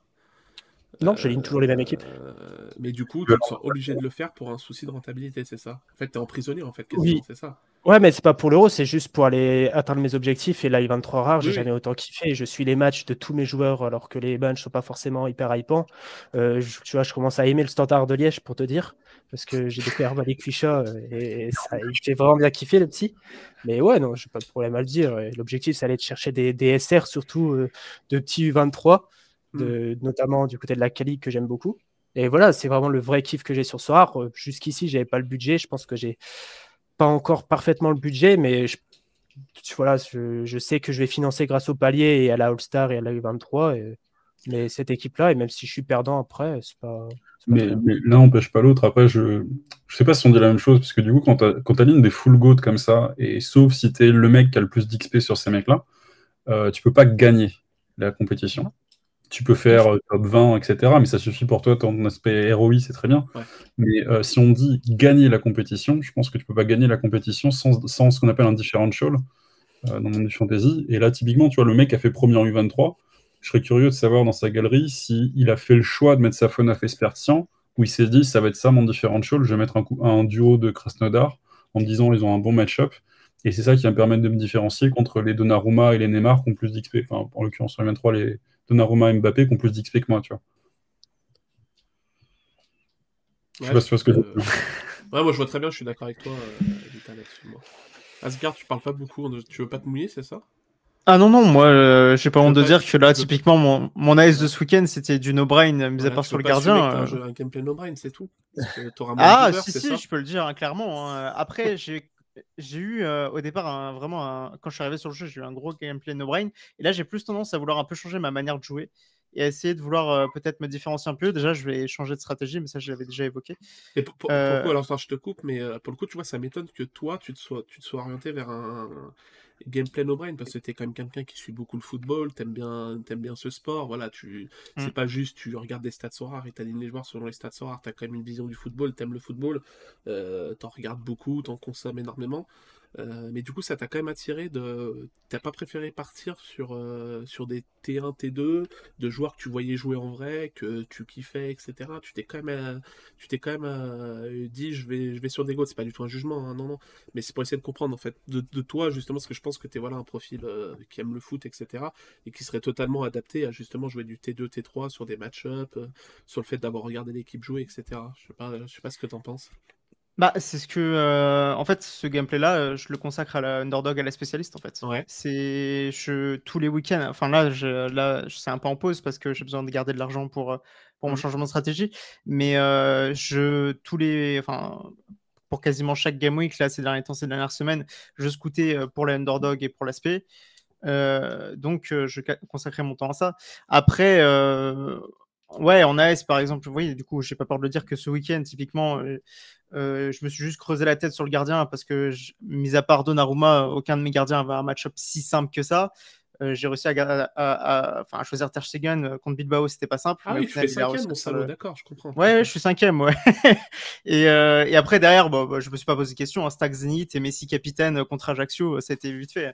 Je vais pas te mentir qu'il y, y, a juste sur le gardien où je me suis, je me suis euh, je me suis un peu euh, creusé la tête, mais j'avoue que je suis plus, euh, je consacre plus ce temps-là aux underdogs et SP. Par contre, il y a du coup, moi, mon objectif là, ça va être de calmer la Chal et la Champ et revendre certains de ces joueurs pour euh, me concentrer sur la U23 et justement faire comme Irako un petit peu parce que euh, j'aime bien cet aspect de partir en U23 rare, de ne euh, pas prendre des goats et de prendre des joueurs un peu en dessous qu'on peut d'ailleurs prendre en limited parce que on regarde par exemple certains joueurs qui coûtent entre peut-être 20 et 70 euros et qui ont potentiellement des meilleures notes que, que ce qu'on appelle enfin, des Enzo Fernandez par exemple, enfin pour ne citer que lui. Euh, et, c'est vrai que c'est quelque chose qui m'intéresse, que peut-être je développerai également en, U23 et euh, que j'ai essayé ce week-end, notamment, bah, comme je te disais, avec Truffert, que j'ai vu en, récompense. Mais euh, c'est vrai que j'ai plus tendance à essayer de. Là, je vais plus avoir tendance à essayer de, de continuer, tu vois, à jouer avec des GOATs, parce que j'ai le budget qui me le permet, et de me différencier sur un ou deux joueurs sur certaines line-up. la U23, c'est la division que je priorise, et je vais essayer de me différencier surtout sur celle-là sur celle-là. Et après, la S, bah, la S euh, moi, mon, stack Zenith, je vais le garder. Je vais sûrement peut-être même acheter le, le gardien du Zenith, quoi que je réfléchis. Euh, hier, Vita, c'est sur mon stream, je réfléchis à prendre des, un GK U23 russe, voire peut-être même deux. Euh, et laisser mon stack Zenith en, en AS pour parfait et aller chercher régulièrement bah, potentiellement des T1, des T0 qui peuvent m'amener potentiellement de l'argent que je pourrais remettre dans, dans mes cartes rares. Donc, donc voilà. Ok. Bah, vous en avez parlé tous les deux, je veux bien l'avis de Vita là-dessus, euh, parce que c'est quelque chose aussi que j'ai beaucoup vu sur Twitter, beaucoup vu sur les streams, etc. Il y a pas mal de gens qui, face à, la frustration du gameplay, à la frustration d'avoir l'impression de moins gagner de récompenses en limited en alignant quand même des bons joueurs, j'ai vu pas mal de gens qui, euh, qui me disaient, bah moi j'ai décidé voilà, d'aller euh, sur les rares, de upgrade de rareté en gros, d'aller sur les rares, de me mettre un peu plus en danger, parce que forcément, avec le même budget limited et le même budget rare, tu peux avoir des très bonnes limited, mais en rare, tu vas avoir des T2, T3 et tu seras forcé, euh, forcé de faire du scouting parce que tu pourras pas acheter, euh, des monstres. Euh, et du coup, il y a pas mal de gens voilà, qui se disent j'upgrade de rareté, je passe de soit de limited à rare, même peut-être de rare à super rare ou super rare unique, parce que c'est un peu mon cas aussi. Toi, Vita, est-ce que tu penses que c'est la, la bonne solution ou est-ce que ces gens-là surréagissent pas et font pas le et font pas un choix qui est trop dicté par les émotions euh, C'est quoi ton avis à toi là-dessus? Bah, C'est difficile d'avoir une réponse qui soit générale et générique. ça dépend de comment tu construis ta galerie, ta mm. stratégie. Par contre, si tu veux juste dire que la priorité absolue de, ta stratégie, c'est la rentabilité, et que tu as environ 3 ETH, bah, tu es obligé d'avoir une ASD4. Quoi. Enfin, sinon, je vois juste pas la cohérence du truc. Aujourd'hui, c'est de loin la division la plus rentable. Donc, si ta priorité, c'est la rentabilité, bah, tu es obligé de jouer les paliers. Et, tu fais le reste et après, tu as juste la stratégie en fonction de ce que tu fais autour. Quoi. Mais euh, moi, tu vois, typiquement, c'est ce que, un peu ce que disait Irako, c'est que tu as des divisions qui sont là pour un peu des vaches chalets, où tu vas faire ta rentabilité et qui, qui vont te financer le reste du fun, tu vois. Et moi, typiquement, euh... ce jeu depuis le début du jeu, et c'est ça qui me finance tout le reste, qui me finançait mon achat-revente et qui finançait tout, quoi. Et euh, c'est marrant parce que ça évolue vite. Je me rappelle quand on faisait le Sorar Show il y a six mois, ou je sais plus quand exactement. Moi, je sais que j'ai toujours été un fervent euh, défenseur euh, des paliers parce que le scouting, jouer avec des T2, T3, c'est quelque chose aussi qui me parle personnellement. Mais je me rappelle qu'à l'époque, les paliers étaient quand même assez décriés par rapport au limited. par exemple, à cette époque-là, si tu disais à une personne, je rentre avec 3 ETH, le conseil de base, il était, bah, va sur les limited, achète des GOAT et, tu, seras, tu seras pareil, je peux t'auras une très forte, alors qu'actuellement euh, c'est plus du tout le cas. Donc ça évolue quand même euh, assez vite et des paliers voilà qui n'étaient pas la priorité euh, pour, un, pour un budget de 3 ETH par exemple il y a il y a 6 mois. Là maintenant ça semble être une alternative plus que viable pour avoir une rentabilité régulière et, peut-être moins se mettre en se mettre en danger quoi. Vous êtes d'accord avec ça ou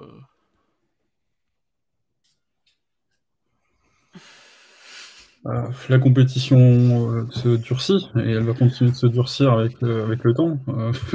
sauf à ce que Sorare décide d'ajouter des rewards à tir larigot et de faire baisser du coup le prix des cartes. sinon, je vois pas pourquoi la compétition serait plus simple sur la durée en limited. Donc ouais, si ton objectif c'est la renta et que t'as pas le temps de scouter, bah faut que tu te poses la question de savoir comment tu organises ton truc quoi. Et ah, après, c'est l'investissement et de temps. Et l'investissement aussi longtemps, tu vois. Si t'as pas le temps de faire du scouting et t'as pas le temps de bosser ces trucs-là, euh, se dire que tu peux pas prendre le temps de faire les spécialistes, les underdogs correctement. Et aujourd'hui, ça fait partie des divisions qui sont relativement rentables quand tu prends le temps de le faire bien. Bah, si t'as pas le temps de faire ça, bah, tu te mets en stratégie GOAT, ta ligne des et t'espères que ça touche. Quoi. Hmm. Euh, si, si, sur les gens, je me rappelle, il y a six mois, quand on parlait des paliers et tout, euh, tu avais des gens qui étaient très orientés limited et qui te disaient en limited, tu auras des joueurs meilleurs. On parle de snack on peut dénoncer Snag ou pas? Peut-être, ouais, peut-être Snag, ouais. Mais non, mais c'était pas le seul, hein. il y en avait plein. Ils avaient, ils avaient pas forcément tort à cette époque-là. Hein. Ils avaient pas forcément tort à cette époque-là. Euh, à, cette époque-là, quand tu avais 3 ETH en limited, tu peux avoir une équipe euh, très très forte et tu avais euh, beaucoup moins de compétitivité que tu as actuellement. C'est aussi la, la vérité. Mm. Mais, mais oui, comme le dit Vita, les paliers ouais, sont, peuvent être une alternative viable pour des gens voilà, qui, qui sont peut-être à, ETH équivalent, le limited est toujours plus intéressant en termes de, renta. En, si t'enlèves les paliers, hein, tu oublies la SDG. Ouais, C'est plus rentable euh, d'aller aujourd'hui en limited. Si encore une fois, si tu as le temps de passer à faire du scouting, etc. Mais à ETH investi, je pense que tu as plus de rentabilité aujourd'hui en limited. Hmm. Euh, parce qu'en rare, en fait, le gros problème du rare, c'est quand tu as un stack, euh, je sais pas, on va dire, mettons que tu es 10 ETH, je sais pas si c'est pas ton cas, Iraco, mais quand tu mets 10 ETH en rare, bah, le problème c'est qu'en fait, tu vas vouloir un peu jouer comme tu joues en limited et vouloir mettre de la spécialiste, de l'underdog, peut-être une Chal, peut-être une America et une Asia. Et le truc, c'est que bah, la spécialiste et la underdog en rare, elles sont beaucoup, beaucoup moins rentables que la que la, euh, qu'en limited. Et du coup, ça fait que sur l'ensemble de ta galerie, sur l'ensemble de, tes line-up alignés, bah, ta rentabilité, elle n'est pas du tout la même. C'est-à-dire que ton SD4, certes, elle est bien au-dessus du reste, euh, mais tes autres compétitions rares, en fait, elles sont bien moins bien que ce que tu feras en limited. Donc c'est une question aussi de cohérence de, ta galerie, quoi. Ouais. Okay. Et quoi si vous avez un avis sur les paliers, ou je sais pas, palier versus limited, euh, je sais pas si vous avez quelque chose à dire là-dessus. Bah là, on est quand même sur un palier qui est extrêmement haut depuis, bon, depuis un moment, mais quand tu as un palier à 0,04, c'est dur de. Enfin, un palier 2 du coup à 0,04, mm. c'est dur euh, de lutter en, limited. Et du coup, tu vois, je me suis amusé à aller voir là mon, mon, tweet que j'avais fait, parce que j'avais fait euh, comment? Par rapport à tout ce que j'ai gagné, le pourcentage euh, à chaque division. Et on est clairement plus en, en ASD4 qu'en ASD5. Alors je pense que mon ASD5 a quand même un, c'est quand même un plus gros investissement. Euh, surtout récemment, on joue du coup euh, avec l'absence de, la Kaling maintenant, où je joue avec des joueurs européens. Bah, tu vois, la SD4 est clairement la plus rentable maintenant. Mais c'est vrai qu'à une époque, euh, comme tu dis, euh, c'était un peu plus kiff-kiff, surtout quand tu avais un palier à 0,01 et le deuxième à 0,02. Où là, euh, à, un moment où les, cartes limited étaient plus hautes, je pense que tu avais une T2 facile à 0,02 et une T2 n'est pas non plus hyper dure à, remporter, tu vois. Mmh. Donc, donc c'est vrai qu'à l'heure actuelle, je pense que bon, rien ne vaut la SD4 pour du ROI, mais c'est vrai qu'à une époque, je me souviens où on pouvait se poser la question quand même. Bah, il y a une époque, une T1 que tu avais en limited, ça valait bien plus qu'un palier. Ouais. Euh, aujourd'hui, c'est, je sais même pas si une T1 mid-pool, c'est mieux que 0,04. Quoi. Hmm. J'en gagne pas de T1, donc je saurais pas vous dire, mais je pense que ça doit se valoir à peu près. Bah écoute, c'est quoi C'est euh, bah, Marie qui en Game Week a gagné, euh, avait gagné, avait fait dernière dernière même T0, je crois. Dernière T0 du pool ou dernière T1, je sais plus. Elle avait gagné euh, Berenguer qui est à 0,02 quoi. Ouais, après, euh, les incohérences du pool de soir, je sais pas si c'est bizarre. Hein. Ouais. Et je crois que c'était la dernière T1 du pool. Hein. Je crois que c'était la... donc c'était une euh, la dernière T1 ah du pool, quoi. Donc ce que tu dis est, est fortement possible, Vita. Euh, alors il y a Barberino qui dit moi le problème que j'ai avec une team pour les paliers c'est de bloquer un budget qui peut te permettre de faire des hits en limited grâce à l'aspect ou les side games où tu peux win 3 mois de palier en une game week. C'est vrai qu'il y a aussi ce sentiment-là qui, bah, alors l'underdog fait peut-être un peu moins rêver parce que les rewards sont moins, sont bankable, mais c'est vrai que la spécialiste, elle fait quand même rêver beaucoup de monde, te dire avec euh, des limited, et forcément des limited qui sont pas les plus chers parce que tu en aligner deux qui sont, euh, sont sous-côté et deux qui sont en dessous de 60, donc c'est pas non plus des monstres normalement. Tu peux gagner une T0 rare, euh, tu peux gagner un Kimish rare qui vaut, qui vaut 10 ETH, donc forcément ça fait rêver des gens. Euh, est-ce que du coup, bah, ces gens-là qui, euh, qui rêvent sont pas se disent, bah moi je reste en limited parce que je veux pouvoir participer à cette division. Euh, et si je veux en rare sur les paliers, bah je pourrais plus prétendre à ça et je pourrais plus gagner le, le gros lot quoi. Mais c'est pas forcément en contradiction, mais tu es obligé de prendre en considération aussi que l'investissement il est en temps. si tu fais une AFD4, tu, tu as, 10 joueurs rares pour faire ton turnover, tu as payé ça un ETH en tout, et ta ligne tes mecs, ça te prend 3 minutes, tu vois. Euh, faire le scouting, les achats, les reventes, parce qu'une fois que tu acheté, tu es obligé de les revendre, tes mecs. Hein. Euh, en spécialiste, quand tu as, une galerie qui vend un ETH, tu es obligé de les revendre. Hein. Donc, euh, faire l'achat, revente, le scouting, trouver les mecs, etc., faire l'aberration, prévoir à l'avance pour deux semaines et puis retoucher au dernier moment pour être sûr d'être bien. je suis désolé, ça te prend peut-être 8 heures dans une semaine pour faire ta spé, tu vois. Je sais pas combien de temps vous y passez, si tu veux le faire pour toi, si tu disais que tu, y passais beaucoup de temps à Asgard, je sais pas combien de temps tu y passes, mais moi, pour avoir testé un petit peu, si tu veux t'amuser à faire une spécialiste compétitive et tout, toutes les semaines, euh, tu passes beaucoup de temps, quoi. Mm. Parce combien de temps, Asgard, euh, euh, bah, En vrai, déjà, au moins, en vrai, ça dépend des streams. Mais en général, je vais faire en, en, grosse partie en stream et je fais une review après de mon côté. Mais en général, des fois, ça me prend 2 heures, 2 heures et demie en stream et rien que de chercher des U40 qui m'intéressent. Donc, c'est même sans choisir euh, lesquels euh, je prends. Et après, hors stream, euh, en vrai, analyse des match-up et tout, ça me prend peut-être ouais, facilement une ou deux heures, savoir aussi qui aligné à côté. Mm. Parce que faut aussi regarder, je regarde aussi mes, mes joueurs entre 40 et 60 qui peuvent être les plus intéressants. Donc, ça, il y a aussi l'analyse des match-up de ces joueurs-là. Mais ouais, je pense que ça me prend ouais, facilement 5 heures, je pense. 5 heures, 6 heures dans, dans enfin, pour une game week pour une game week. Donc euh, il y en a deux dans la semaine, donc euh, tu multiplies par deux. Même si la mid ça prend un peu moins de temps parce qu'il y a moins de, il y a moins de joueurs. Et, l'aspect, euh, comment? Moi, ça m'a plutôt réussi en pendant la trêve où il n'y avait pas l'Europe, Amérique Asia, où j'ai vraiment mmh. réussi à avoir quelques places parce que c'est des championnats que je connaissais. Mais même tu peux dire qu'il y a un scouting, etc., tout ce que tu veux, mais l'aspect, c'est un, une compétition encore pour, euh, pour des très gros budgets. Donc, bien sûr, tu auras des gens qui vont faire des très bons tops avec des budgets très limités, comme euh, tout, le temps, en fait. C'est juste euh, la, magie du foot, etc.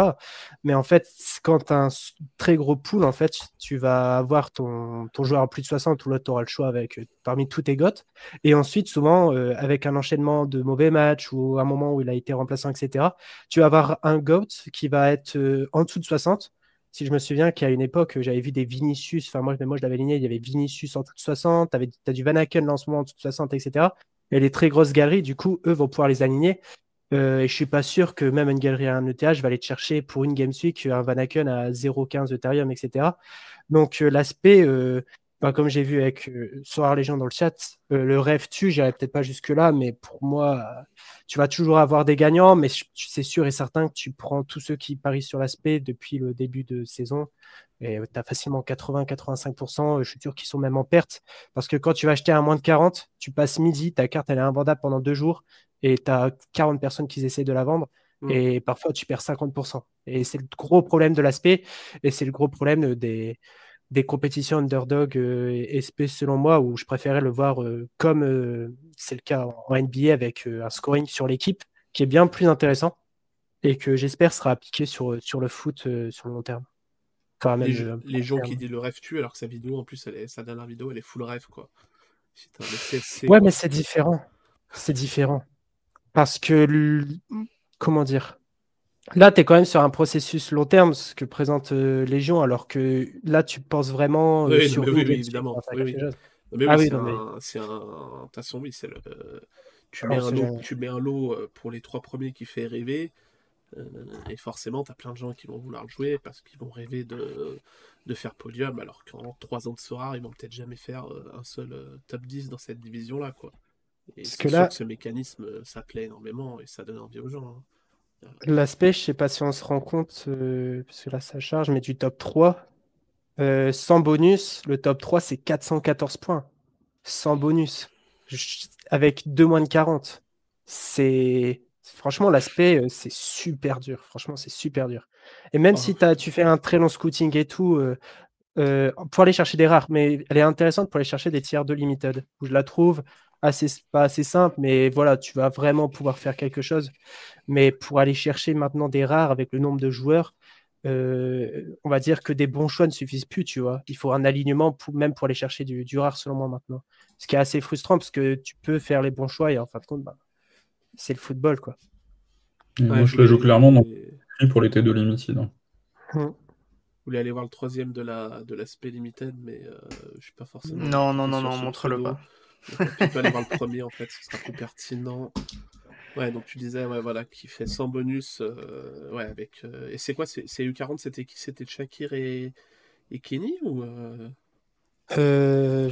Euh... Ouais, ouais Shakir, c'est sûr. Oui, Kenny, parce que j'en avais parlé dans mon, dans mon fichier Excel, je crois, de John oh, Kenny en plus. Donc oui, c'était un U40. sa pub. Et, et, Shakir. et Shakir, c'est sûr. C'est sûr et certain. Ouais, c'est beau. C'est beau. Mais regarde, un Shakir, par exemple, c'est. Ah ouais, mais il y a des. Sakir, il est encore à point 2, non? Enfin, au moins, au moins point 15. Ouais, 0.12, ouais. Ah, il a baissé encore. Ouais, mais lui, tu vois, il est à 0.3, tu vois. Donc, ouais, euh, ouais Juste avant la GW, il partait à combien? Je voudrais regarder, mais. Euh, Vas-y, hop. Juste mais comme euh, quand j'ai. Bah, écoute, il n'y avait pas non plus de. Ça, je pense que là, c'est là, non Le 21-10 ou pas la flambée des prix? C'était quel, quel jour la clôture de la Game Week?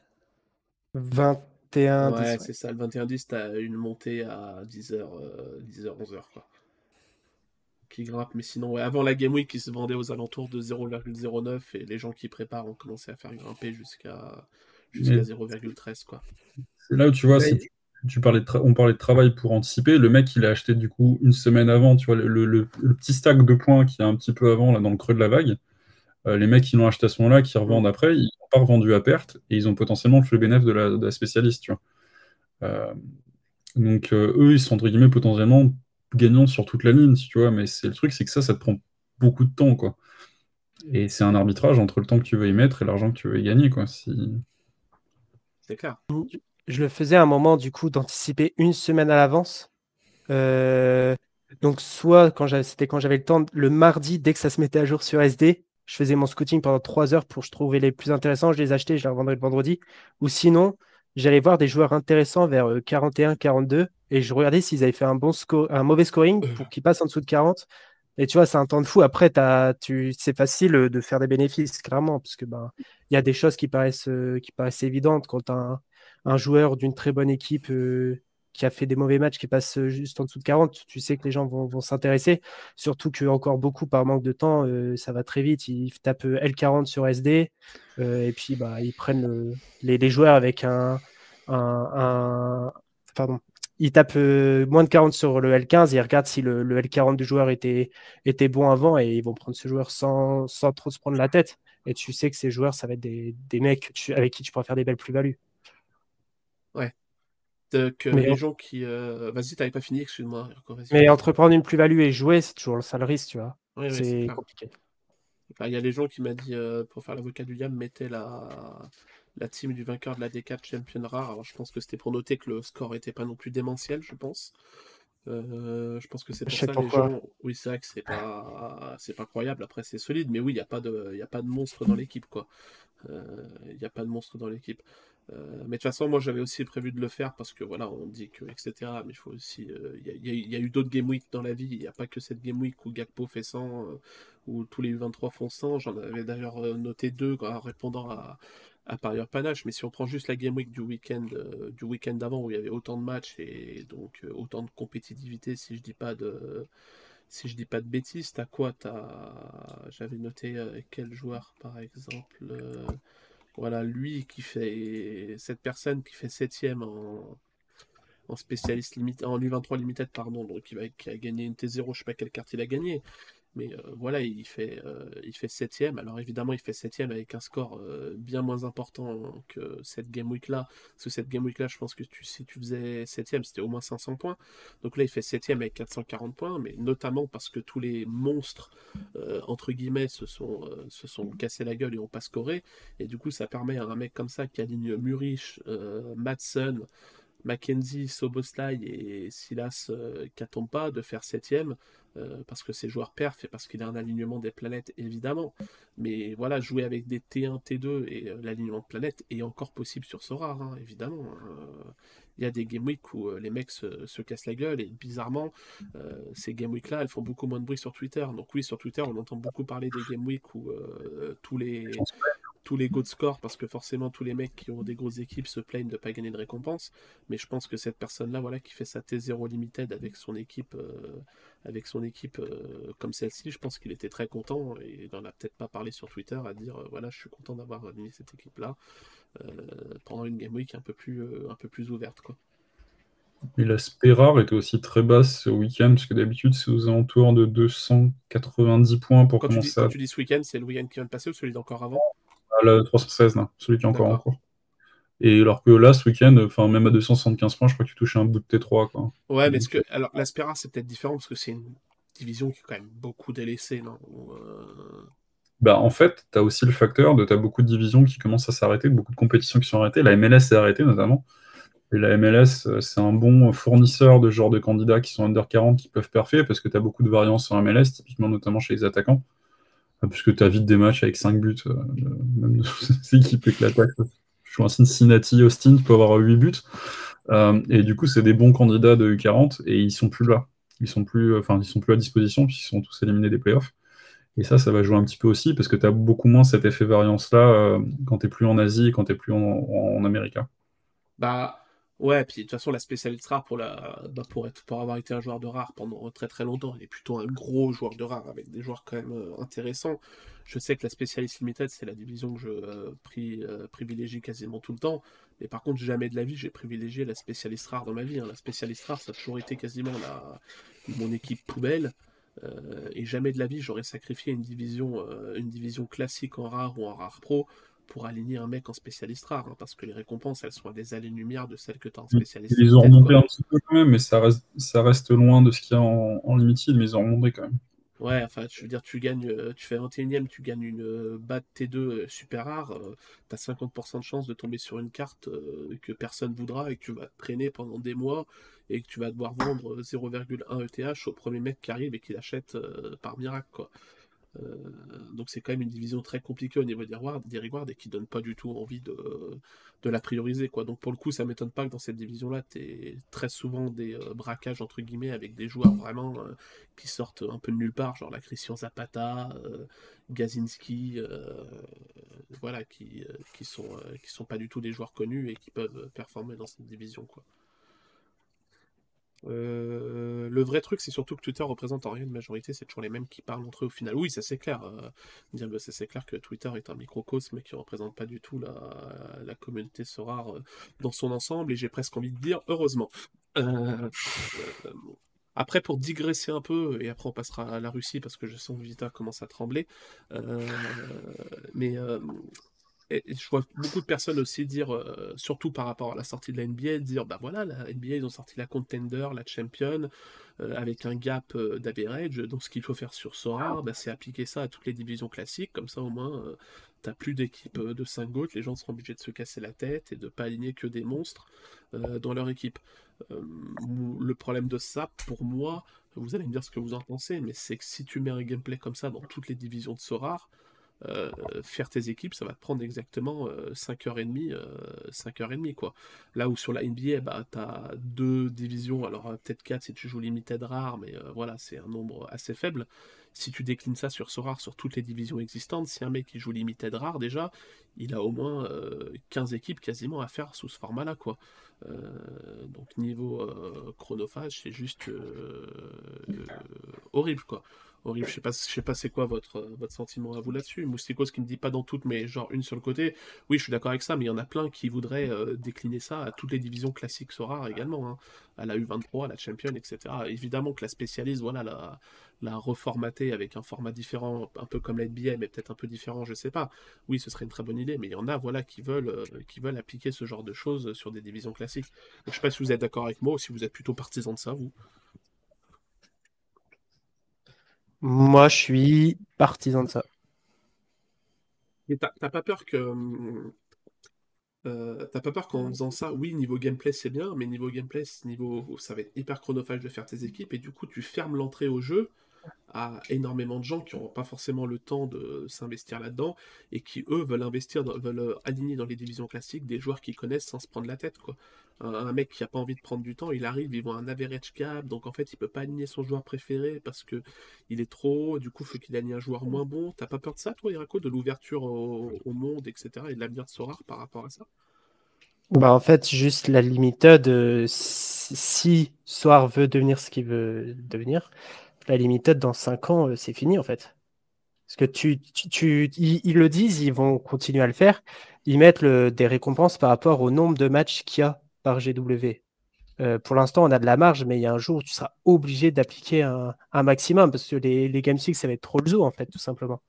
Euh, donc, euh, pour moi, c'est obligé qu'ils y pensent. Le problème à l'heure actuelle, c'est si tu mets une limite comme ils font en NBA, tu sais que des très grosses cartes vont perdre énormément de valeur et tu sais que tes gros investisseurs vont du coup râler. Et, et c'est le problème, surtout quand tu vois le marché actuel qui baisse et quand tu vois les nombreuses critiques qu'on peut voir qui ne sont pas forcément toujours fondées d'ailleurs. Mais non, et puis je pense que ceux qui ont réellement peur à, l'heure actuelle, c'est des personnes qui, qui savent que s'ils peuvent plus aligner leurs 5 leurs cinq gods pardon, en mode no-brain, ils savent qu'ils vont beaucoup moins bien performer et que des mecs qui ont moins de budget qu'eux vont mieux performer euh, et plus souvent en fait. Pour moi, c'est surtout ça le, le, problème. Moi, je serais prêt à perdre du budget à, à court terme pour passer sur un gameplay comme ça. Parce que de toute façon, c'est l'ADN des fantasy. Pour moi, tu n'as pas jamais joué à un autre fantasy league où tu pouvais mettre 5 enfin où tu pouvais mettre des gods. Tu as toujours eu des limites dans tous les jeux que j'ai joué en mode fantasy, quoi. Mmh. je suis pas totalement d'accord avec ça, mais je vais laisser ah. Vita et Asgard euh, rebondir. Je sais pas lequel veut commencer. Comme tu veux, putain. Euh, bah, moi, pareil, je suis pas totalement d'accord avec ça. Euh, je suis d'accord sur l'aspect de dire que voilà, c'est pas, enfin, les fantaisies, euh, dans tous les fantaisies, notamment MPG, tu as un budget limité et tu dois choisir précisément tes, tes joueurs en fonction de ton budget. Mais moi, je serais plus pour développer les compétitions à côté qui mettent justement des restrictions, un peu comme la, comme la Underdog. Après, pourquoi pas sortir une compétition spéciale comme ça mais je pense qu'il y aurait plus de, je sais pas s'il y aurait plus de gens pas satisfait sur le football, euh, enfin, pas satisfait si on met ça en place sur toutes les divisions que de gens satisfaits C'est la question que je me pose. Moi, je développerais plutôt des, euh, divisions à côté, spécialement pour ça, ou alors des développements d'autres divisions un peu comme les underdogs, pour, qui limitent euh, les scoring, voire d'autres restrictions. Enfin, si on peut mettre d'autres restrictions sur autre chose que le scoring, mais non, je serais pas pour mettre ça, sur toutes les, toutes les divisions. Parce que aussi, ça me concerne. Mmh. Parce que c'est sûr que, le, par exemple, le, no-brain que j'ai sur la S bah, bah, me permet d'avoir euh, d'avoir quelque chose. Euh, j'ai l'avantage d'avoir une grosse galerie, d'avoir des grosses cartes. Donc forcément, moi, ça me, ça, ça, me fera un peu chier, tu vois, typiquement perdre cette AS qui me rapporte régulièrement des belles rewards et donc, euh, et donc, et donc enfin voilà, de potentiellement de l'argent si je la revends. Mmh. Mais, mais voilà. Mais je serais plus pour le développement à côté d'autres divisions. Et toi, Vita? Je vais juste rebondir sur ce que dit Asgard, parce que tu l'as dit deux fois, j'ai la chance d'avoir une galerie, je pense que ça rebondit sur le point que je voulais faire. Euh, c'est pas t'as la chance, t'as mis la thune en fait.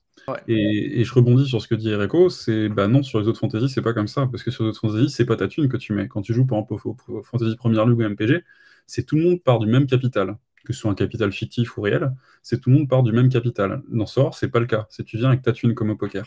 Donc c'est logique que tu pas forcément une, situation où le but c'est pas d'être à l'équilibre. Quand les gens, le but c'est pas d'équilibre des chances en fait, puisqu'à partir du moment où tu peux venir avec ton capital et le but, du, jeu, la façon dont tu es construit, euh, c'est que tu puisses avoir cette différence-là et que tu puisses faire ta différence par l'argent. C'est-à-dire que tu peux faire la différence par le scouting, par le travail, mais aussi par l'argent. C'est comme ça que le jeu est construit. Donc moi, ça me choque pas qu'il y ait des divisions traditionnelles où tu puisses aligner 5 GOAT si tu as envie, 5 mecs du Real Madrid si tu as envie. Et je pense qu'il faut que ça reste comme ça. Euh, par contre, une fois que j'ai dit ça, moi, si le jeu était que comme ça, j'y prendrais zéro fun. Enfin, pas zéro fun, mais très très peu de fun. et moi, ce qui me fait vibrer aujourd'hui, même si, même si j'y gagne rien, je m'en fous. Je regarde même pas le prize pool pour te dire. la seule équipe, l'équipe que je fais en premier, c'est la spécialiste quasiment toutes les semaines. C'est celle qui m'amuse à le faire, en fait. J'aime bien la façon dont c'est construit, le fait que des contraintes, ça m'amuse. Euh, et typiquement, tu vois, la contrainte qui est en NBA, alors il y a des défauts parce que typiquement, le fait que tu, prennes le L15 en mode DNP, on sait qu'il y en a trop qui, seraient, qui rétro. Enfin, tu prends des mecs DNP, bah tiens, on va se dire que du coup, tu peux mettre un Kimmich et un Mbappé. Trop bien, ça va être fun. Euh, mais tu pourrais le faire en fait. Euh, parce que le, football et pas la NBA, c'est pas le même sport, tu vois. Et, mais tu pourrais avoir des jeux comme ça. Et typiquement, moi, c'est un peu le reproche que je fais depuis longtemps à rare, c'est qu'ils n'utilisent pas assez leur weekly. Euh, ils ont la capacité de faire des weekly comme ils ont envie. Ils font les règles qu'ils veulent. S'ils veulent te dire demain, bah, tu fais une weekly, tu es obligé de mettre un joueur de l'Olympique de Marseille, et eh ben tu le fais. Ou si tu veux pas le faire parce que tu es supporter de Paris, bah, tu, tu joues pas, tu vois. Mais ils peuvent faire ce qu'ils veulent, ils peuvent mettre les restrictions qu'ils ont envie. Et c'est eux le game designer. Il y a un moment donné, c'est à eux d'inventer les règles des trucs fun, quoi. Donc on peut en déblatérer euh, à chaque stream, parce que c'est vrai que c'est un sujet qui revient assez régulièrement depuis, euh, depuis que je suis dans l'écosystème Sora, ça fait un an et demi. Le sujet revient, mais c'est à de le faire. Donc ils l'ont fait, ils fait mieux euh, pendant un temps. Là, je trouve qu'ils le font plus depuis trois mois, peut-être qu'ils sont trop occupés avec l'NBA, etc., et que leurs game designers sont occupés à inventer des jeux. Pour la MLB et pour la NBA. Mais à un moment donné, il faut qu'il y ait des game designers chez eux qui prennent le temps de dire bah tiens, il faut qu'on fasse un mode fun en fait. Et j'espère que pour la Coupe du Monde, il y aura des trucs fun. Parce que si la Coupe du Monde, c'est-à-dire qu'on va faire une U23 et que le seul mec U23 c'est Diogo Costa, on va se faire chier. Hein. Ah, il y a pas mal de gens d'accord avec toi. Non, non, mais on est là pour ça, on est là pour ça. Non, non, mais il y a pas mal de gens d'accord avec toi. Euh, alors, je vais reprendre la question de Timous et je vais ouvrir la boîte de Pandore. Euh, bon, ça, va que le sujet sur la Russie, je pense, sera au final assez court parce que je pense qu'il y aura très peu, euh, très peu de débats. Euh, mais Timous qui nous dit pourquoi les limited vont couler, Rako, j'ai pas compris l'argument. Donc là, j'ouvre la boîte de Pandore et, et c'est parti. Pas forcément couler, et puis on est sur du, du très long terme. Mais comment Tu sais que c'est pas en fonction du nombre d'utilisateurs qui rentrent ou par rapport au nombre d'utilisateurs qui jouent? Que les rewards sont fixés. Ça, c'est une légende, c'est par rapport au, nombre, euh, au nombre de matchs, c'est-à-dire les matchs que tu as avec euh, la G-League, la K-League, euh, l'America, etc., que tu as tes récompenses. Aujourd'hui, on a encore de la marge. Je sais plus, ils ont sorti combien de cartes sur une année, mais je crois qu'on est plus vers du 600, 500, 600 cartes en limited. Tu viens quand même de nous dire que c'est rarement, du coup, c'est ça? Non, pas du tout, mais à un moment, il y a beaucoup de personnes sur Sorar qui disaient euh, Ouais, comment ça se fait qu'on est de plus en plus à rentrer en, je sais pas, en All-Star et les rewards euh, ne montent pas en fait Ah, d'accord, parce que. C'est juste par rapport à, la, communauté Twitter. L'info partagée par Sorar sur les rewards, c'est que c'est même pas le nombre de matchs, c'est que c'est le nombre de joueurs couverts, enfin, joueurs qui ont des cartes. Ah, c'est joueurs, Qui ont un match, euh, qui ont un match dans Sorar. Donc, par exemple, si tu as un mec qui a trois cartes éditées dans Sora, il, a, enfin, il, il, comptera moins dans le nombre de récompenses qu'un mec comme Mbappé qui a énormément de cartes. Donc euh, techniquement, c'est ça l'algorithme de base. Après, je pense que personne n'a jamais vérifié, et je sais qu'il y a certaines personnes qui sont assez dubitatifs euh, sur la véracité euh, de ce calcul. Mais pour le coup, on n'a pas de preuves pour dire oui ou non, donc je pourrais pas dire. Donc tu, tu multiplies le nombre de récompenses par rapport au nombre de cartes qui est sorti d'un joueur? Ou j'ai pas compris. Non, non, ok, donc juste par rapport, si tu as un Mbappé, bah, ça fait une récompense, euh, ok, potentiellement, ok, ok. Ouais, donc c'est que le facteur joueur et pas le facteur carte, si j'ai bien compris. C'est le euh, joueur? Si, si c'est le facteur carte. Euh, en fait, c'est le facteur si tu as, en fait, si as par exemple un Alan Patrick, je pense qu'il y a très peu de cartes émises. bah, en gros, lui, dans le il va être pondéré beaucoup moins. En fait, il va, il va débloquer beaucoup moins de récompenses qu'un Mbappé qui a 100 cartes euh, rares éditées, par exemple. Tu vois, s'il joue dans la Game Week les deux. Donc en gros, si tu as une Game Week avec que Alan Patrick en joueur couvert so rare qui joue, bah, tu auras une récompense. Alors que si tu as une Game Week où tu que Mbappé en carte so rare qui joue, euh, totalement euh, utopique évidemment, tu auras plus de récompenses débloquées. Je sais pas si je suis clair. Mais quelqu'un m'a dit dans le chat qu'on m'entendait pas. Vous m'entendez bien hein, dans le chat et tout, c'est bon? Personne m'a dit, m'a rien dit, donc je pense que c'est bon. Ah, donc c'est par rapport au nombre de cartes sorties, ça j'avais pas l'info. Et donc du coup c'est bizarre parce que ça stagne quand même depuis un moment les récompenses. Bah, en tout cas, moi c'est l'info que euh, j'avais il y a très. Je sais pas Vita ou Asgard si vous avez euh, la même euh, la même conclusion que moi, mais pour moi c'est ce que j'avais entendu la dernière fois qu'il y a eu des débats là-dessus. Bah, en théorie, quand tu as des nouvelles ligues qui sont sorties, à chaque fois que tu as des nouvelles ligues qui, sortent, normalement, le price pool de All-Star est Mmh, censé voilà. augmenter. C'est ça. Et les Ouais. gens sont assez euh, là-dessus. Mais Et vas-y, par- je te laisse continuer ton Ouais, mais-. Et du coup, quand il y a un championnat qui sort, c'est parce qu'il y a plus de, de joueurs utiles et pas par rapport aux cartes, selon moi. Et de ce fait, si tu vas un jour arriver avec une couverture euh, presque complète de, de l'Europe, par exemple, euh, ou même presque complète, enfin, tu auras un jour, j'espère, une couverture complète de la championne Europe, pour donner un exemple, parce que c'est cinq championnats bien définis et qui resteront, euh, je pense, euh, cinq championnats, à part s'ils décident de rajouter euh, les Redivisie ou un truc comme ça. Mais du coup, tu sais qu'à un moment, tu vas te retrouver avec, avec une limite parce qu'en limited, ben, d'ici 3-4 ans, tu auras trop d'équipes similaires, etc. Enfin là, ça va être beaucoup, beaucoup trop. Et de ce fait, tu vas devoir quand même in- inventer quelque chose, selon moi. Ou sinon, bah, enfin, en fait, ça sera, ça sera pas viable. selon- Enfin, ça sera vraiment impossible à jouer. C'est juste ça. Les, les- les limites, après, ils sont, on est encore on n'est pas du tout sur ce problème-là euh, parce que le jeu est un, est un nouveau jeu. Mais quand, le, quand tu arriveras 2-3 ans plus tard, ben, selon moi, ça va être compliqué. Et Mais, le euh, truc, c'est qu'en fait, si tu innoves tard, tu sais que tu vas. euh, tu vas comment? Tu, tu vas. euh, j'ai j'ai un mot, mais je voudrais je, changer. je peux rebondir là-dessus si tu veux réfléchir à ton mot en attendant. Tu vas contrarier, ouais, non, tu vas Ouais, contrarier oui, certains utilisateurs quand tu vas Ouais. changer de gameplay, tu vois. Mais, Mais, euh, pour devoir le faire, selon moi. Ouais, moi je, moi je voulais rebondir là-dessus parce que je suis pas totalement d'accord là-dessus. J'ai vu aussi des messages dans le chat, voilà. Il y a aussi pas mal de gens voilà, qui disent vu que Soir continue d'émettre des cartes et que tu as 1000 limited théoriquement par année, bah forcément t'en as de plus en plus sur le marché et dans 10 ans t'en auras 10 fois plus et pourtant le supply de Soar bah, est pas extensible euh, à l'infini en limited, Mm. donc au bout d'un moment tu vas arriver à avoir un souci. Mais euh, est-ce que c'est pas à ce moment-là que Sorar devrait être capable de prendre le virage entre jeu d'argent et jeu fun en fait, tout simplement? Euh, Et quand on arrivera à ce moment-là, bah, le but d'arriver sur Sorar, ce sera plus de dire j'investis 100 euros et j'essaye de les rentabiliser rapidement pour retirer mes 100 euros. Ce sera de dire je joue à un jeu, donc j'investis, je mets 60 euros dans le jeu pour acheter des cartes. Euh, et j'ai pas spécialement de de- d'envie de, rentabilité. J'ai juste envie de kiffer, d'aligner des joueurs que je kiffe parce que voilà, je peux gagner des places de stade, je peux gagner des maillots, je peux gagner des rencontres avec des joueurs. Je peux aussi jouer dans des ligues avec euh, des potes et, euh, et du coup bah, les défier, etc. Avoir un système de show-off pour, voilà, pour se la péter un peu, dire voilà, je t'ai battu ce week-end, comme on peut voir sur MPG et tout.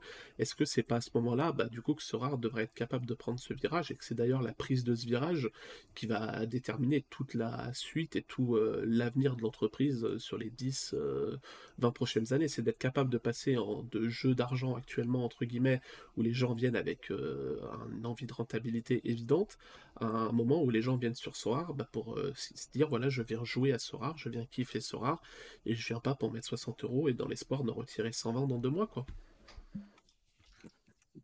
Après, tu as aussi un autre truc, c'est si, si on loop back euh, sur ton intro, euh, typiquement, tu vois, les, les places de, de match pour aller voir Stonegrass ou, ou ce genre de truc, tu vois, ça peut être une autre façon de faire des rewards et qui Ouais, rentre ouais, pas c'est dans ça, ouais. la problématique d'impression.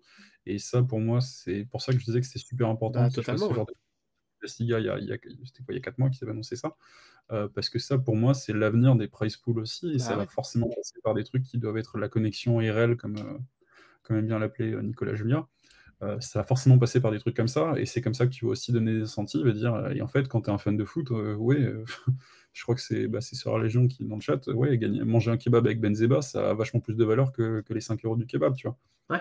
Et, et c'est un peu tout l'enjeu aussi de ces trucs-là, quoi. Et typiquement, un maillot dédicacé euh, de ton joueur que tu as dans ta line-up, euh, je sais pas, si tu aligné Kimmich, un maillot dédicacé de Kimmich, pour Mhm. toi, ça vaut peut-être plus que la carte rare de Kimmich, tu vois. C'est clair, c'est clair. Alors que pour eux, ça leur coûte pas grand-chose. C'est un maillot à 80 euros et il a mis une dédicace, tu vois. Ouais. Donc, euh, voilà. Moi, je, Bah, je- Vas-y, Asgard. Puis après, Je suis totalement là-dessus. d'accord avec ça. Et, et moi, typiquement, bah, euh, là, ce week-end, je pars en Allemagne parce que bah, j'ai gagné un ticket pour la Bundesliga. Ça me fait kiffer parce que je kiffe ce championnat. Et c'est pas le. En fait, j'ai aligné des joueurs. J'ai aligné un Kimmich dans cette compétition alors qu'il m'a coûté un rein. Et les gens, plusieurs gens dans mon chat étaient là. Ouais, mais t'aurais plus vite fait d'acheter le billet. Ça t'aurait coûté moins cher. Non, moi, enfin, gagner des, des billets de match, gagner des maillots, ça me fait kiffer. Et je préfère ça que gagner une carte, euh, carte virtuelle parce que c'est comme ça, parce que je suis un fan de sport et que voilà, le championnat, je kiffe ce championnat et je vais, je vais kiffer aller en Allemagne pour voir ce match-là ce week-end. Et, c'est vrai qu'aujourd'hui, peut-être que le public de soir, ceux qui sont sur soir, sont peut-être plus là pour leur héroïque que pour l'aspect football, en fait, pour ce qu'ils aiment dans Enfin, c'est peut-être plus des personnes qui sont là pour gagner de l'argent que des personnes qui sont là parce qu'ils aiment le football. Parce que la première audience de Sora, c'était des mecs qui étaient férus de Web 3.0 et de NFT, et que l'audience Sora de demain, c'est des fans de foot. C'est clair. C'est ça le shift, en fait. Ah bah ouais, c'est clair. C'est clair. Alors Fred, quel pourcentage de managers sur soir qui sont là pour le ROI ou le plaisir du foot euh, Alors Fred, à part euh, envoyer un mail à tous les managers Sorar pour euh, leur demander de répondre à un sondage, je serais incapable de te donner un chiffre fiable sur ce pourcentage malheureusement et c'est pas un sondage Twitch qui va être plus représentatif, plus représentatif donc compliqué. Euh, non, mais sondage dans le chat, Florendi, ça veut rien dire. La communauté Twitch n'est pas du tout représentatif euh, de la communauté Sorar. Euh, la communauté Twitch est une communauté bien plus engagée dans le jeu, alors que sur Sorar, tu as des gens qui connaissent même pas l'existence, ne serait-ce que Twitter. Alors Twitch, voilà, tu leur parles de Twitch, ils disent c'est quoi ça? C'est quoi ça? Donc c'est pas du tout représentatif en soi. Euh, vu le prix du ticket d'entrée pour jouer, je pense qu'il y a plus de gens là pour le ROI. Non, mais ça, Fred, c'est quasiment une certitude, même sans avoir de, pourcentage. Euh, euh, ok, bon, écoutez, je pense qu'on va clôturer sur sujet. On a fait quand même assez dense, on a dit pas mal de choses. C'était hyper intéressant. En tout cas, je suis content. J'espère que ça vous a plu aussi dans le chat et que les différents points de vue vous ont permis d'y voir un peu plus clair et peut-être d'être aidé si vous posiez des questions ou même peut-être rassuré, je sais pas. Euh, je sais pas si vous, vous aviez quelque chose à, à rajouter sur ce sujet-là ou si on passe à la suite. Non, non. Après, euh, dans ce que je dis aussi, euh, j'essaye de me mettre à la place de, plus petits utilisateurs qui mmh. vont se retrouver plus rapidement bloqués par rapport à moi, qui est un, utilisateur depuis bientôt un an et demi, et du coup, qui se retrouve. je pense que je suis dans les peut-être les, les 1% des joueurs qui ont le plus de budget en, sur Soir et jouent sûrement pas au même jeu que, que d'autres utilisateurs.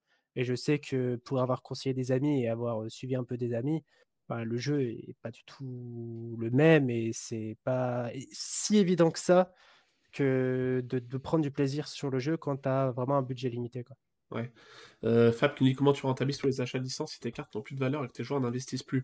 Euh, j'ai pas dit que euh, dans l'avenir les cartes devaient plus avoir de valeur, mais entre 100 000 personnes qui mettent 100 euros et 1 million de personnes qui mettent 1 euro, est-ce que la rentabilité est différente pour l'entreprise? Je suis pas tellement sûr de ça. je suis même quasiment persuadé, vu que je crois que le calcul ça donne la même chose si je n'ai pas dit de bêtises. donc voilà quoi. Ou alors c'est peut-être plutôt 10 millions qui donnent 1 euro, mais bref voilà. Là, vous avez compris ce que je voulais dire. Euh, donc oui, c'est sûr que euh, si les prix baissent, etc., c'est parce qu'il y a des nouveaux joueurs, donc euh, tu contrebalances. tu contrebalances. Salut, ce sera sur YouTube, je suis une trop tard. Oui, Shafik, c'est disponible en replay bah, dès maintenant si tu veux rattraper le début de l'émission pour les sub Twitch, sinon c'est dispo sur la chaîne YouTube Sorar Club demain ou le surlendemain au matin en général. voilà. Hmm, pas de Russie à mais si, on va parler de la Russie, t'inquiète, R2B2L. Eh, j'ai mis la Russie dans le sommaire, on va en parler, t'inquiète pas, t'inquiète pas. je te remets le sommaire d'ailleurs, comme ça au moins, tu vois comment en parler. Ouais, les gens sont là pour ça en plus. Hein. Je, vais faire un truc en disant qu'on passe à la Russie, on va passer à 300 viewers là.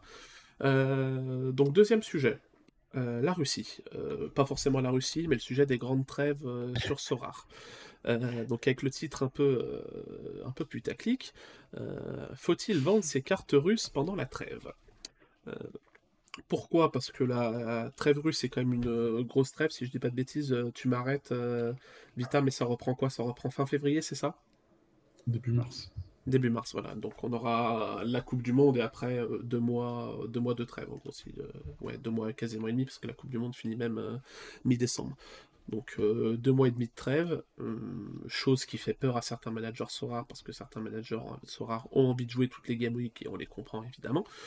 Euh, donc ces gens-là ont envie de jouer toutes les Game Week, et le fait de ne pas pouvoir jouer toutes les Game Week avec des joueurs bah, qui sont deux mois et demi en trêve, ça leur fait peur, et certains réfléchissent parfois à vendre ces cartes-là, pour se dire, bah voilà, moi je préfère avoir des joueurs qui jouent 8 mois dans l'année sans avoir de trêve, comme ça j'aurai l'impression de mieux les, rentabiliser. Alors déjà, pour introduire le sujet, euh, pour introduire le sujet, Vita, toi, euh, qui suis un peu la Russie, qui la suit beaucoup plus que, nous trois, je pense, si je dis pas de bêtises, Irako et Asgard, euh, est-ce que tu peux nous briefer très rapidement sur la... De, de quoi? Euh, il a regardé un match du Zénith aujourd'hui. C'est vrai, c'était mon premier match. Est-ce que tu peux nous briefer très rapidement sur, la, sur le début de saison russe, ce que ça a donné niveau résultat, etc. Très rapidement, sans rentrer trop dans le détail évidemment. Mais juste très rapidement pour les gens qui suivent pas forcément ce championnat. Extrêmement conforme aux attentes. Enfin, c'est-à-dire que le Spartak avait fait une année à blanc l'année dernière à cause de la Coupe d'Europe qui, pris, qui était leur priorité avant de se faire éliminer, enfin disqualifier plus précisément. Euh, bah forcément, ils avaient fait une saison qui était très moyenne en championnat, mais c'est un club qui aujourd'hui a beaucoup de ressources, c'est un des gros clubs russes. Bah forcément, le Spartak est beaucoup mieux cette année, donc là ils sont deuxième du championnat. Le CSK, qui était un bon club, qui a fait venir un des meilleurs clubs russes, Fedotov, et qui a fait un, un bon mercato, on va dire, en se reposant aussi sur Karaskal et Medina.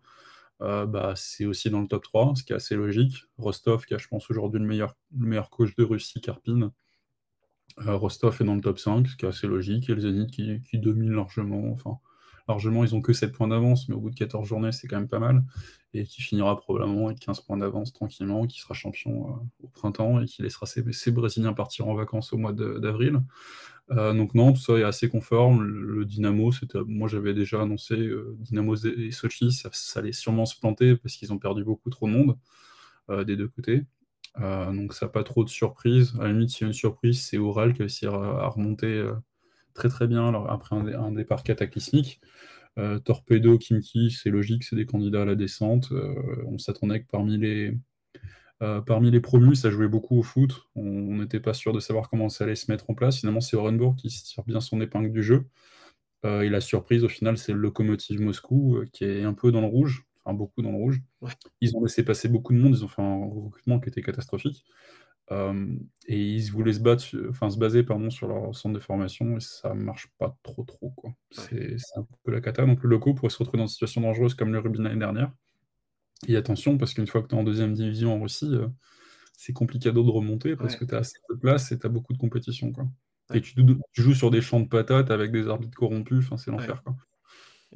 C'est compliqué. Alors, juste, je remercie Datos pour son premier message dans le chat qui nous dit Je vous propose euh, un joueur pour ceux qui veulent, c'est Gvisha Paradona. Merci beaucoup pour ton scouting, euh, Datos. Je pense que c'est un joueur euh, très méconnu par la communauté soir, donc je pense que le, le type sera très utile à beaucoup de monde. Donc, n'hésitez pas à aller le checker. Je suis sûr que son prix est très très bas parce que ça doit être un joueur encore sous les radars. Donc, n'hésitez pas à aller checker la, la bonne affaire de Datos.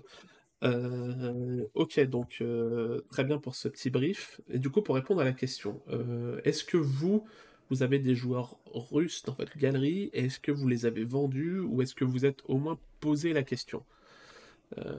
Je commence par Asgard, vas-y. Ah, Asgard, je crois qu'il est en privé avant le, avant le, le show. Tu me disais, moi j'avais, j'ai voulu vendre Polos parce que de toute façon, trêve ou pas trêve, il met plus un but donc il me sert à rien, quoi, c'est ça? C'est ce que tu me disais, non euh, Je suis pas sûr que ce, soit moi euh, dont tu parles. Euh. Ah merde, je me suis peut-être trompé de pseudo. Parce que je n'ai jamais eu Polos dans ma galerie, au plus grand regret de, Vita, je suppose. Non, moi j'ai quelques joueurs russes. ça m'avait intéressé, notamment du fait qu'ils perdent pas leur pourcentage et qu'il n'y ait plus de, cartes, nouvelles cartes qui sortent. Alors, début de saison, j'avais demandé à, à Vita euh, ce qu'il en pensait. Euh, je voulais quand même essayer de me différencier par rapport au Zénith, puis je me suis rendu compte que le Zénith c'était vraiment beaucoup trop fort, donc j'étais allé chercher des joueurs du Zénith.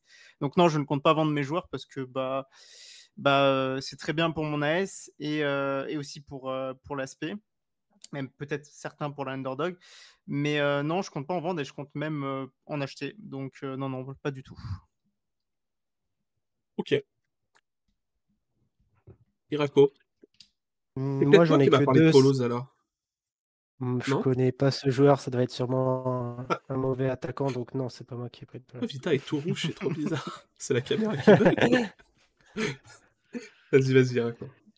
Non, moi j'ai que deux joueurs, euh, ça représente très peu de mon budget, donc euh, je vais les conserver euh, et, patienter tout simplement.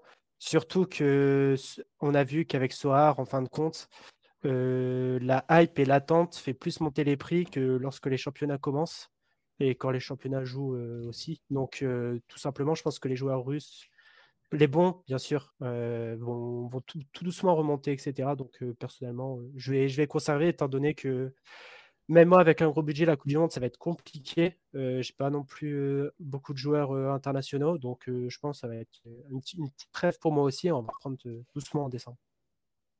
Voilà. Ok. Et toi, Vita? Moi, je dois en avoir un ou deux aussi en galerie.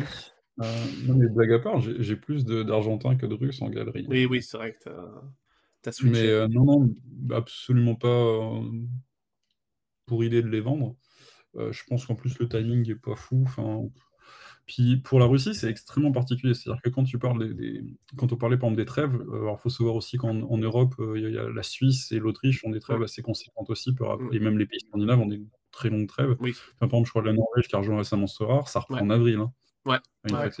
Mais c'est différent aussi. Ouais, là, c'est même, pas une trêve, c'est même pas une trêve, c'est l'intersaison. C'est ce que devrait faire la Russie aussi, ce serait plus simple si la Russie faisait pareil. En... Bah, Après, le, le, le, problème de ces championnats, c'est que pour, le, pour les Coupes d'Europe et tout, ils sont totalement. Euh, ils sont cramés parfois. C'est ça, c'est totalement bah, inadéquat.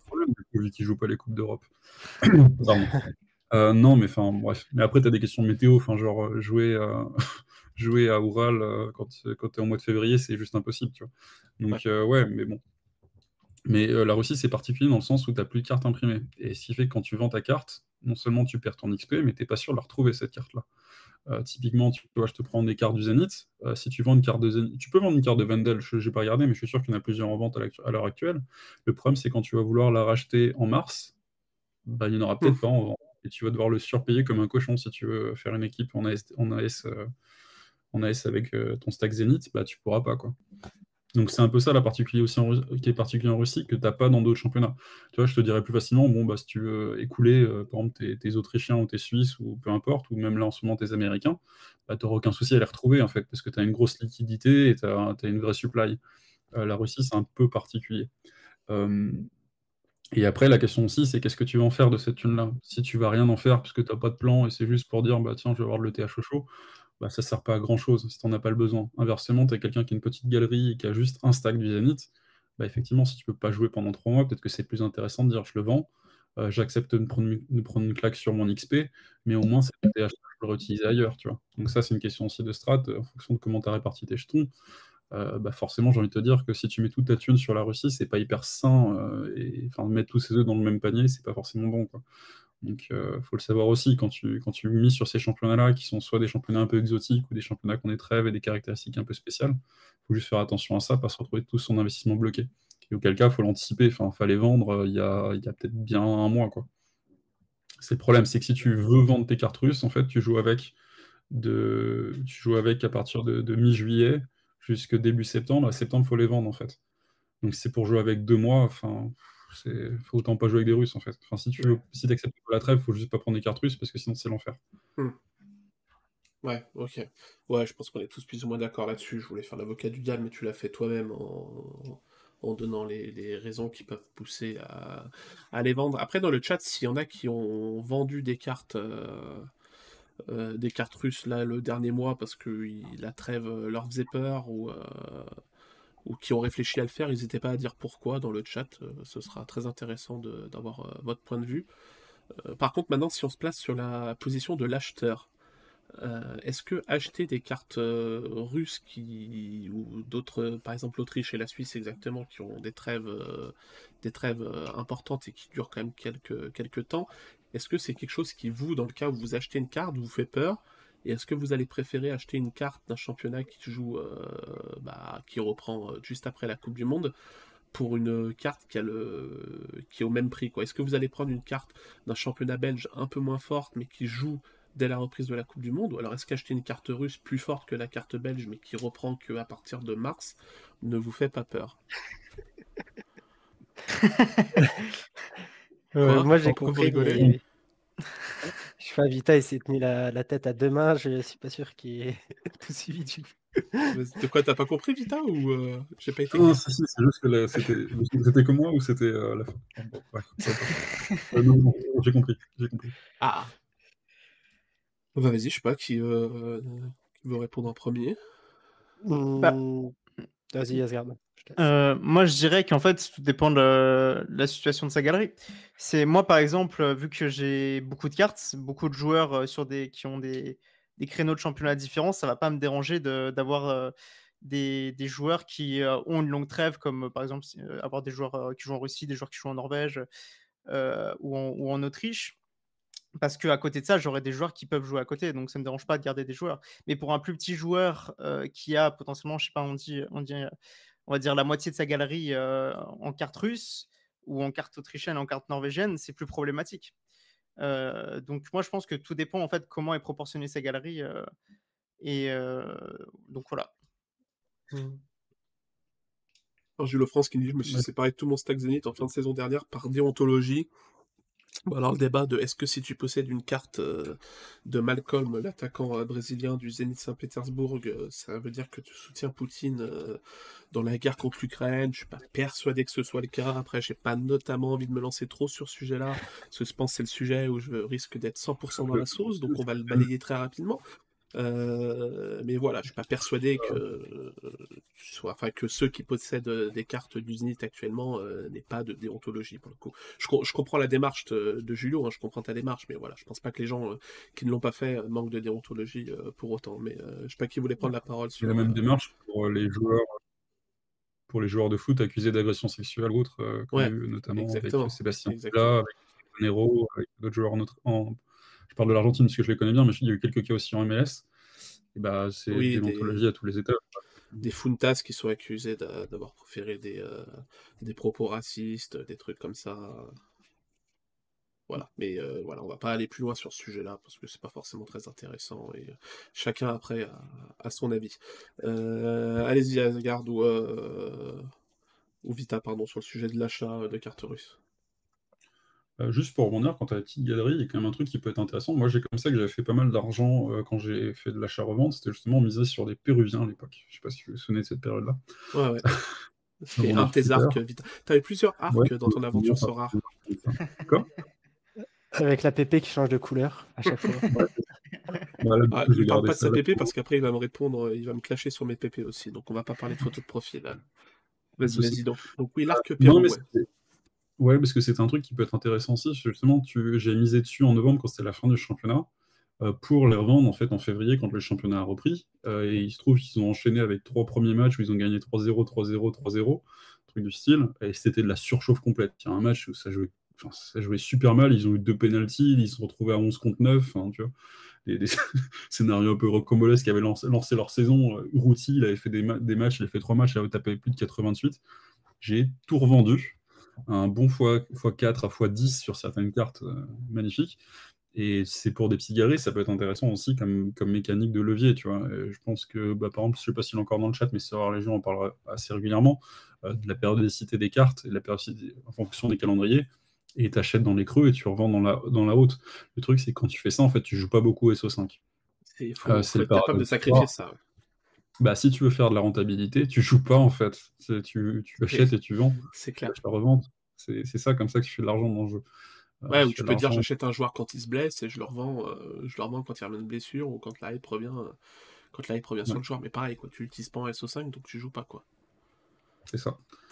Bah après, tu fais, quand, tu, quand, tu quand tu as déjà beaucoup d'argent dans le jeu, tu peux faire de l'argent avec le SO5. Oui, c'est ça.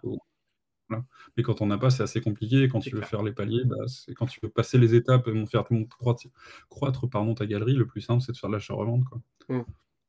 Et donc en ça, ça peut être intéressant d'acheter des cartes russes, par exemple, maintenant, ou d'autres pays. Alors je conseille encore une fois de ne pas mettre tous ces œufs dans le même panier, mmh. euh, mais de profiter de la trêve. Et là, typiquement, en l'occurrence, en ce moment, j'achète. Ouais. Pas en Russie, mais j'achète. Ok. Ok, d'accord. Et toi, Sgar T'as peur des cartes russes ou euh?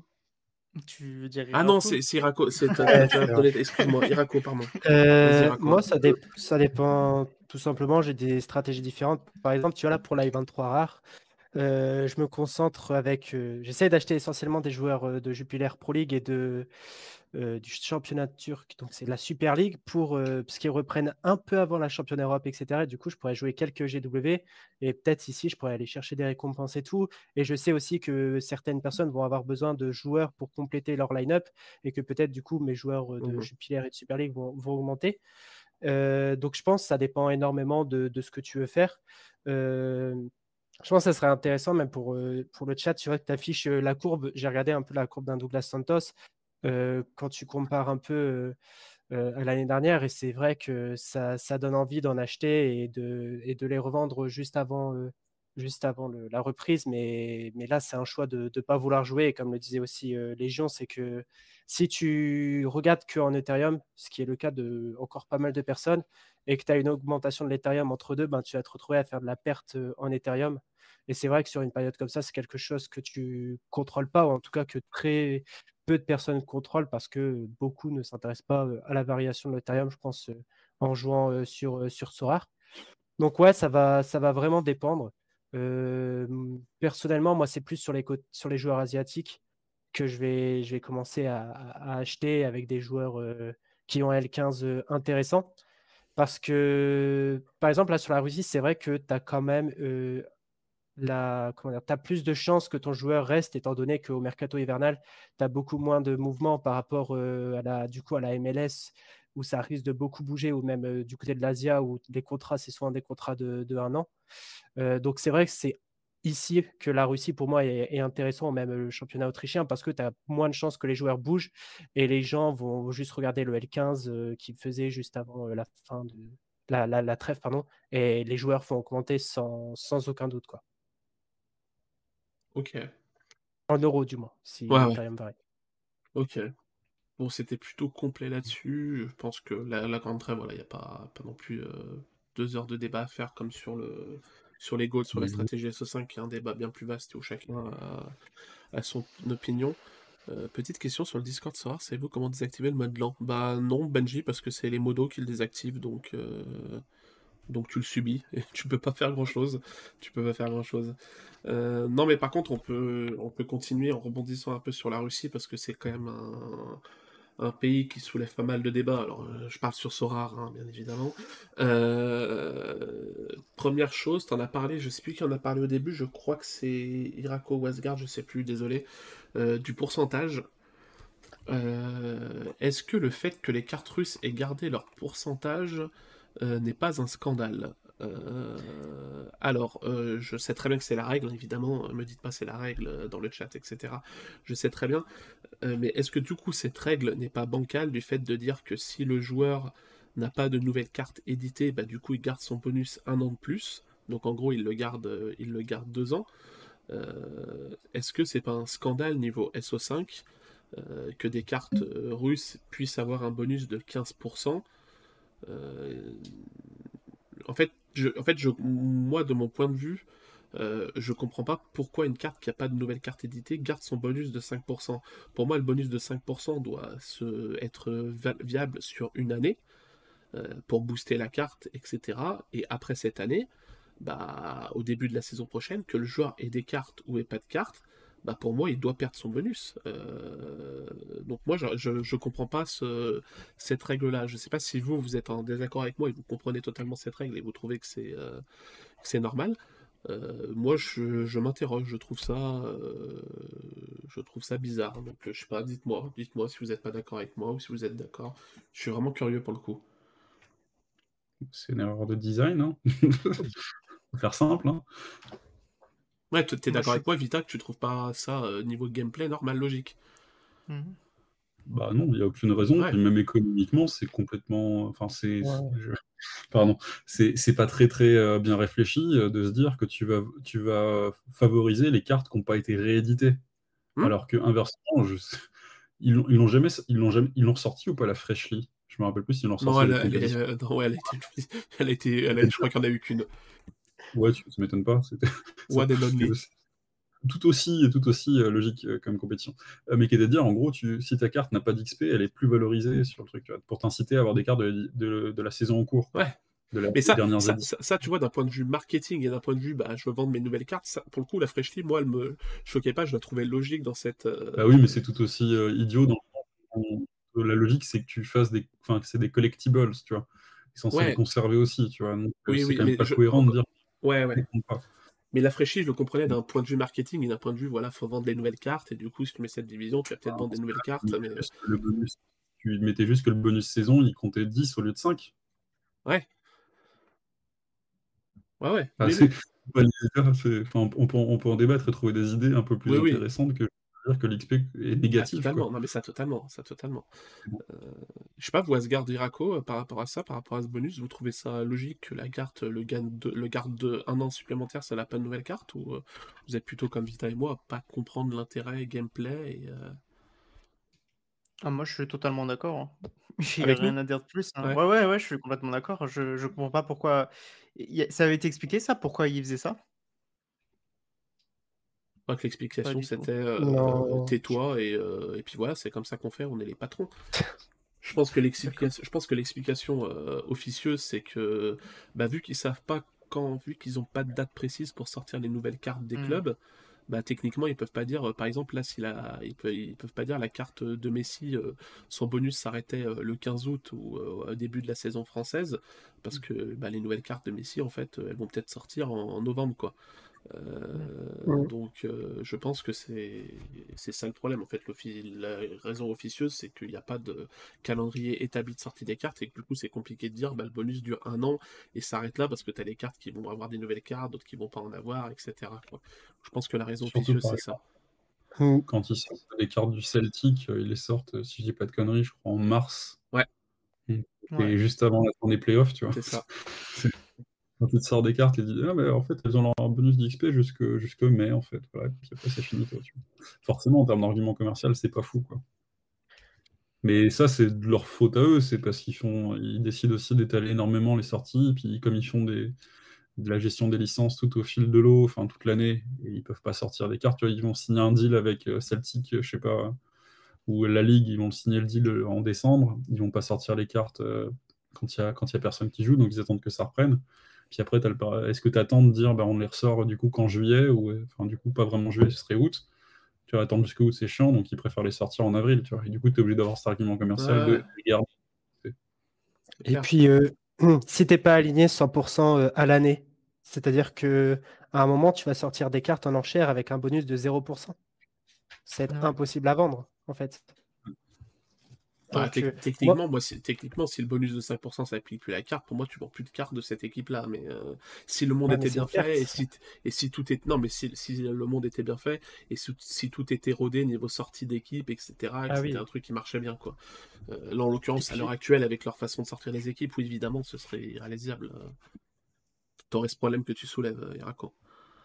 Puis même, ça Enfin, moi, je suis d'accord avec vous et ça euh, empêcherait un peu plus de frustration où des fois, euh, tu as ton joueur qui perd 5%, son prix s'effondre et tu ne pouvais pas l'anticiper. S'il mettait sur, euh, sur la carte un, je sais pas, un, timer ou qui te dirait ta carte, elle perd le bonus quand, bah là, tu auras un peu plus de stratégie. Peut-être tu pourras plus anticiper que mmh. parfois, ils sortent des cartes. Bah, ils vont sortir les nouvelles saisons 14 mois après et sur certaines cartes, ils vont sortir la nouvelle saison 9 mois après les gens anticipent avec la photo et tout, c'est un peu le bordel à ce niveau-là. Bah ouais, le fait que le bonus de, saison est juste une date de, péremption définie quand tu achètes la carte, quoi. Tu sais que la carte va avoir son bonus de saison jusqu'à telle date, quoi. Hmm. Les ah, cartes universitaires, elles ont leur photo depuis le mois de février. Ils les ont jamais sortis les 2022. Non, mais tu as aussi, bah, as aussi de toute façon Paris avec les photos, qui étaient, les photos qui sont, qui sont apparues, qui ont disparu, qui sont réapparues, qui ont disparu, qui ont réapparu, et qui là, je crois que c'est les nouvelles encore à l'heure actuelle, à l'heure où je parle. Je vais regarder, mais je crois que, euh, je crois que Messi, c'est les C'est le bordel. en fait. sur, sur, SD, non. Après, sur, euh, sur Sora, je sais pas. Attends, je vais vérifier pour pas dire de bêtises. Bon, bah sur Sora, maintenant, on a de nouveau les anciennes cartes. Euh, mais il y a Zuro, alors c'est intéressant, Zuro qui nous dit le bonus a pris une grosse part dans le gameplay, je trouve. La saison dernière, on n'avait pas une aussi grosse différence de prix entre les cartes des saisons précédentes et celles qui ont le bonus. Qu'en pensez-vous? Bah, moi, je pense que ça va de pair avec la compétitivité en limited, en fait. Forcément, quand le, quand le classement se resserre et que du coup les cartes de points entre les managers se resserrent, bah, le l'importance d'avoir du bonus euh, devient, devient plus importante. Quoi. Je, moi, je le vois comme ça. Je sais pas si vous êtes d'accord avec moi, mais. Euh. Les limites donc qu'un an, donc c'est logique qu'on est la première fois dans cette situation-là. Ouais. Et bah, les cartes qui avaient le plus d'XP, c'était des cartes qui avaient 12% avant que le bonus s'effondre. C'est la première saison pour les limited, donc je pense que c'est normal. Mais par contre, je suis pas d'accord pour dire que ça fait plus de place, parce qu'au final, avec la spécialiste et compagnie, l'XP compte plus. Ils sont déjà pas mal un peu compensé ça, quoi. Ouais, mais au final, en, division classique, le bonus, c'est quand même ultra important quand tu vois les, classements, non sais pas, vous, Irako Asgard, est-ce que, est que vous, bah. vous avez une attention particulière au bonus ou, oui, moi je, je, fais très gaffe au bonus quand même quand j'achète une carte. Mais après, c'est sûr que dans l'SP Underdog, l'avantage c'est que en fait tu regardes pas spécialement le bonus, mais sur des plus grosses cartes, je vais avoir beaucoup plus tendance à, regarder le bonus. Enfin, comment dire? C'est typiquement, bah là, ma cinquième place, peut-être qu'avec un meilleur bonus sur Ter Stegen que j'ai eu en, en reward d'une semaine avant la sortie des nouvelles, c'est j'aurais peut-être eu une meilleure place. Donc c'est important. Mais je sais pas si les gens ils prennent en compte euh, vraiment ce bonus d'XP. Je me demande si ce sera pas plus pris en compte plus tard parce qu'on aura euh, potentiellement plus de cartes au niveau max. Euh, et les gens se rendront peut-être compte que le bonus c'est vraiment important, surtout quand il y aura beaucoup plus de compétitivité, du fait qu'il y aura plus de cartes, plus de gens potentiellement. Mmh ouais. Puis même au niveau de l'XP, en fin de compte, bon, ça peut quand même te faire gagner pas mal de place, surtout en limited. Mmh. Mais le pool, c'est un peu hasardeux, donc je me dis des fois, je gagne des récompenses meilleures que les mecs devant moi, etc. Enfin, ça reste quand même le hasard, les récompenses. Donc en soi, j'essaye d'optimiser, mais. Les poules ont quand même été corrigés, non? Je vois beaucoup moins de personnes, de personnes se plaindre de ça pour le coup, non? Euh, entre deux poules, c'est, je pense que c'est plus corrigé, mais après, puis on peut pas en vouloir à, soir, style, enfin, à part mettre à jour euh, le, mardi, par exemple, pour les récompenses du mardi. C'est ce qui est fait normalement. C'est ce qui est fait maintenant. Ah ouais? Tu as des mises à jour régulières, euh, régulières du pool selon le prix. par exemple, si tu as un gardien qui se blesse et qui, le samedi, et que son prix chute dans la foulée, normalement, le, le pool sera updaté le dimanche et le gardien va, va reprendre sa place. Alors il descendra peut-être pas aussi bas que son prix, euh, son floor price, euh, parce que c'est peut-être une moyenne faite sur euh, trois jours, je sais pas quel est le calcul, mais normalement le gardien qui se blesse est censé baisser très, très fortement. Lordson, vu la Terre de Marie samedi, je pense pas que ce soit corrigé. C'était quand même la dernière T1 du pool, hein, Lordson, hein, la T1 de Marie. Hein. Donc c'était quasiment une T2, c'était même une T2 non, alors après, je dis pas qu'il n'y a plus d'erreurs. Hein. Je dis que je vois moins de joueurs s'en plaindre et que j'ai l'impression que ça a corrigé quelques problèmes. Je vois moins d'aberrations de gens qui disent voilà, j'ai gagné une carte qui vaut 0,2 moins de 0,2 de moins que le mec qui a fini devant moi. Mais après, euh, il y a peut-être toujours des erreurs, j'en sais rien. Je dis que voilà, je le vois moins en tout cas sur, euh, sur les réseaux ou sur Twitch. Quoi. Ce qui est important surtout, c'est qu'il casse le silo entre les tiers qui avait aucune logique. Quoi. oui, c'est ça. C'est ça. Oui, c'est où tu avais une haute T2 qui était plus intéressante qu'une batte T1 en fait. Et là où tu, pries, où tu pries à limite de finir plus bas pour aller, aller sur la, sur la haute T2. Salut Chavi, salut à tous, j'arrive un peu en retard. Pas du tout, pas du tout, t'inquiète. Euh, mais oui, oui, voilà, donc je voulais parler du bonus parce que j'ai l'impression que ça fait très peu de bruit sur, euh, sur les réseaux sociaux. Pour le coup, pour une fois que quelque chose fait peu de bruit sur les réseaux sociaux, euh, c'est bizarre. je trouve que ça fait très peu de bruit, alors qu'il y a quand même pas mal de bruit sur la Russie, je vais en parler juste après, notamment le Zénith, etc., le scoring. alors que pour moi, c'est le truc que je comprends pas et que, et qui, que je trouve important au niveau du gameplay, surtout en limited. Quoi. Donc euh, voilà. SVP, comment ça marche euh, Vas-y, vas-y, euh, Vita.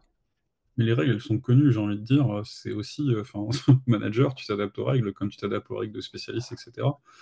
si pour toi l'XP c'est importante, quand tu, quand tu veux acheter ton Douglas Santos, bah, est-ce que acceptes, tu dois faire le calcul de rentabilité, dire est-ce que c'est rentable de le, de le payer, je sais pas, 5%, 10% plus cher, mais pour avoir 10% d'XP au lieu de 5 et c'est à toi, en tant que manager, de faire ce calcul-là. Et ça dépend comment tu le joues. Si tu as prévu de le jouer dans une, équipe AS ou une équipe Chal, je pense qu'effectivement, il faut que tu considères l'XP dans ton calcul de, valeur.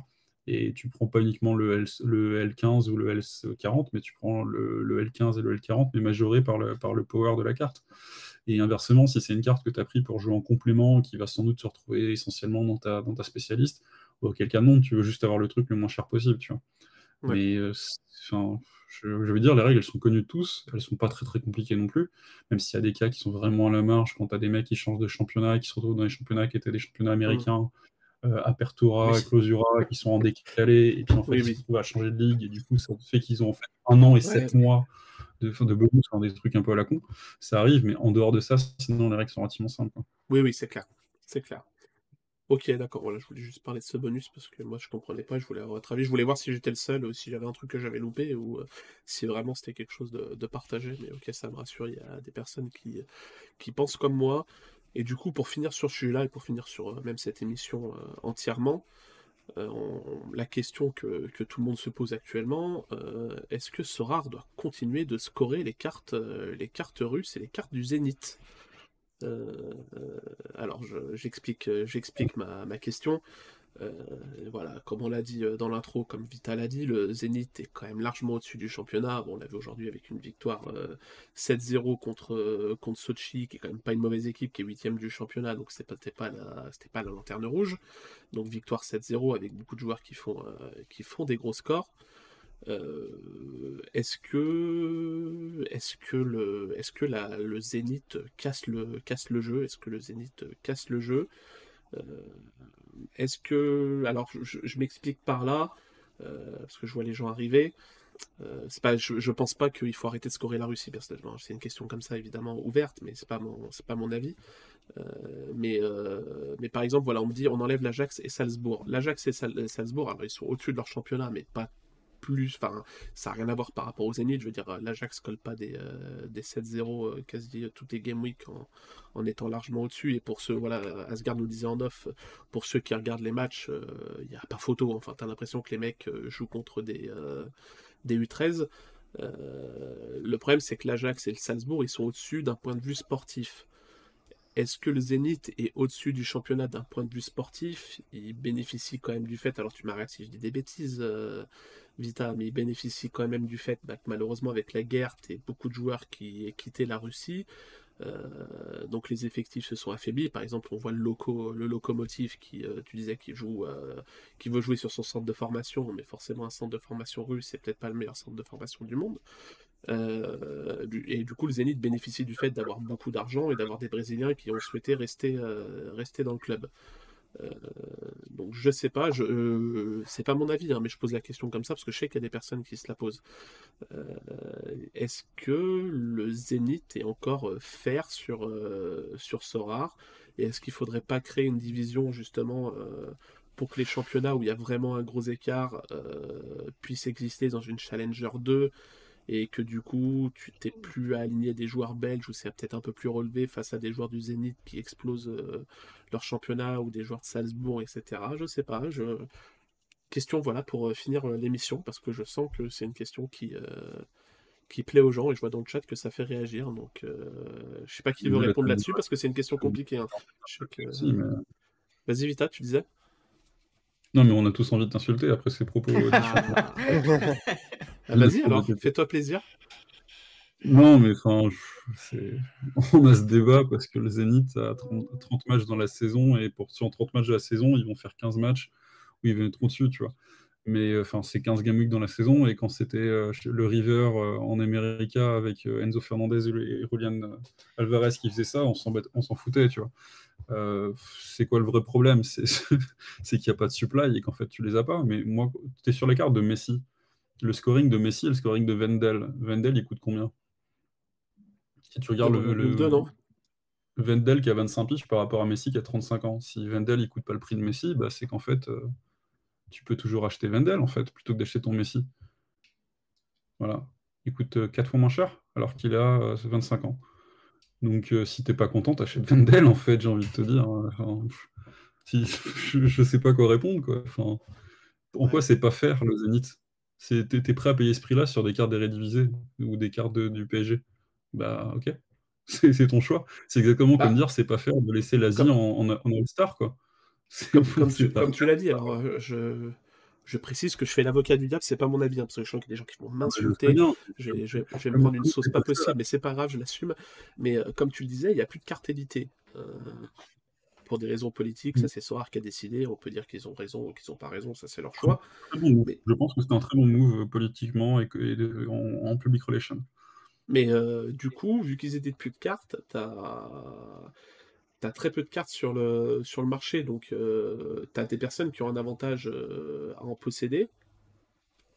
Alors, je, vais peut-être dire une connerie, mais je pense que tu as plus de cartes de Vendel en rare que de cartes de Messi.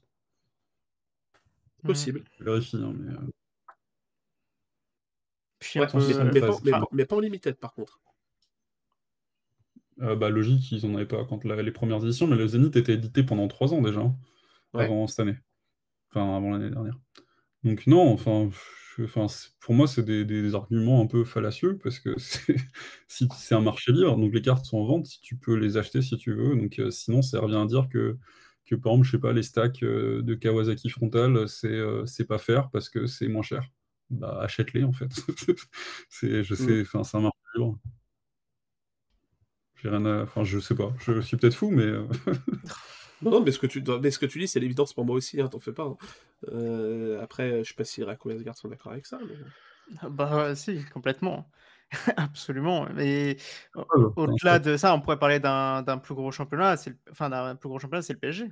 Le PSG, financièrement parlant, ils sont largement au-dessus de toutes les autres équipes euh, du championnat. Et même d'un point de vue sportif, ils sont bien au-dessus. C'est le, même ratio en termes de finances. Hein. Euh, Zénith le reste et PSG le reste. C'est le même, même niveau de ratio. Hein. Après, en termes, on parle en termes de supply de cartes. De Bruyne, il a quoi? Il a 12 cartes. Et c'est un GOAT, c'est la même chose. C'est. C'est voilà, c'est non non, moi je suis enfin je comprends pas les personnes, je sais pas si je comprends pas les personnes qui pensent ça quoi. C'est et euh, alors pour aller, euh, pour aller encore plus loin, coup, je, je pense que tu es d'accord avec ça, et je vais pas te demander de répéter et de me remettre des droites, mais vas-y, vas-y, si tu as envie, vas-y, fais-toi plaisir. Non, c'est bon? On t'entend pas? Allô? Je crois Ah, pour... tu... ah t'attendais-moi, ok. Même pas... bah non, si tu, si tu vois pas mon Moi, je regardais euh, je me dis pourquoi il arrête pas de parler? Non, non, mais après, je comprends que tu poses la question parce qu'on la voit on la voit parfois sur Twitter. Après, euh, on reconnaît les comptes qui, se peignent euh, souvent et c'est souvent cela. Mais, euh, mais non, c'est surtout, c'est surtout une raison de se plaindre, je pense, pour, pour pas mal d'utilisateurs. Et bien sûr que le scoring des, joueurs du Zénith doit continuer, etc. Enfin, compter en tout cas. Puis en plus, si tu fais pas, si enlèves le Zénith, tu dois aussi enlever les autres équipes russes qui n'ont pas forcément demandé grand chose et que certains utilisateurs ont, enfin, achètent et pourtant ne sont pas avantagés, tu vois. Vu quelqu'un se plaindre sur, un gros scoring d'autres clubs russes et c'est juste parce que le Zénith performe très bien et tu retrouves ce genre de scoring similaire avec des équipes similaires dans autre part en Europe, quoi. Ouais. Euh... oui, Torque c'est moqué de tes deux gagner. Non, t'as rien raté, Marie, t'arrives pile au début de l'émission, donc c'est bon. C'est bon. Euh... Ok, donc je pose une dernière question polémique parce que j'aime trop ça. Euh... Alors, je, je, je, sais que Sorar y avait réfléchi il y a très longtemps, donc maintenant il y a prescription, je pense que c'est même plus du tout euh, dans les plans. Euh, je sais a une époque, euh, donc quand je dis une époque, c'est plus d'un an. Hein, donc euh, voilà, vous, savez qu'en un an, il y a des choses qui peuvent passer, il y a des choses qui peuvent se passer, ils peuvent réfléchir à une barre de progression et ne pas en proposer au final. Donc voilà. mais je sais que voilà, dans leur piste de réflexion, il y avait le fait de diviser de que la challenger, la champion et tout soient remplacés, et c'est Dirty Bazar qui le disait dans le chat, euh, par des compétitions où par exemple le PSG serait dans la même compétition que le Bayern Munich ou que l'Ajax Amsterdam ou que le Club Bruges parce que c'est des équipes qui euh, ont des gros scoring, qui ont des bons, euh, des bons coefficients UEFA.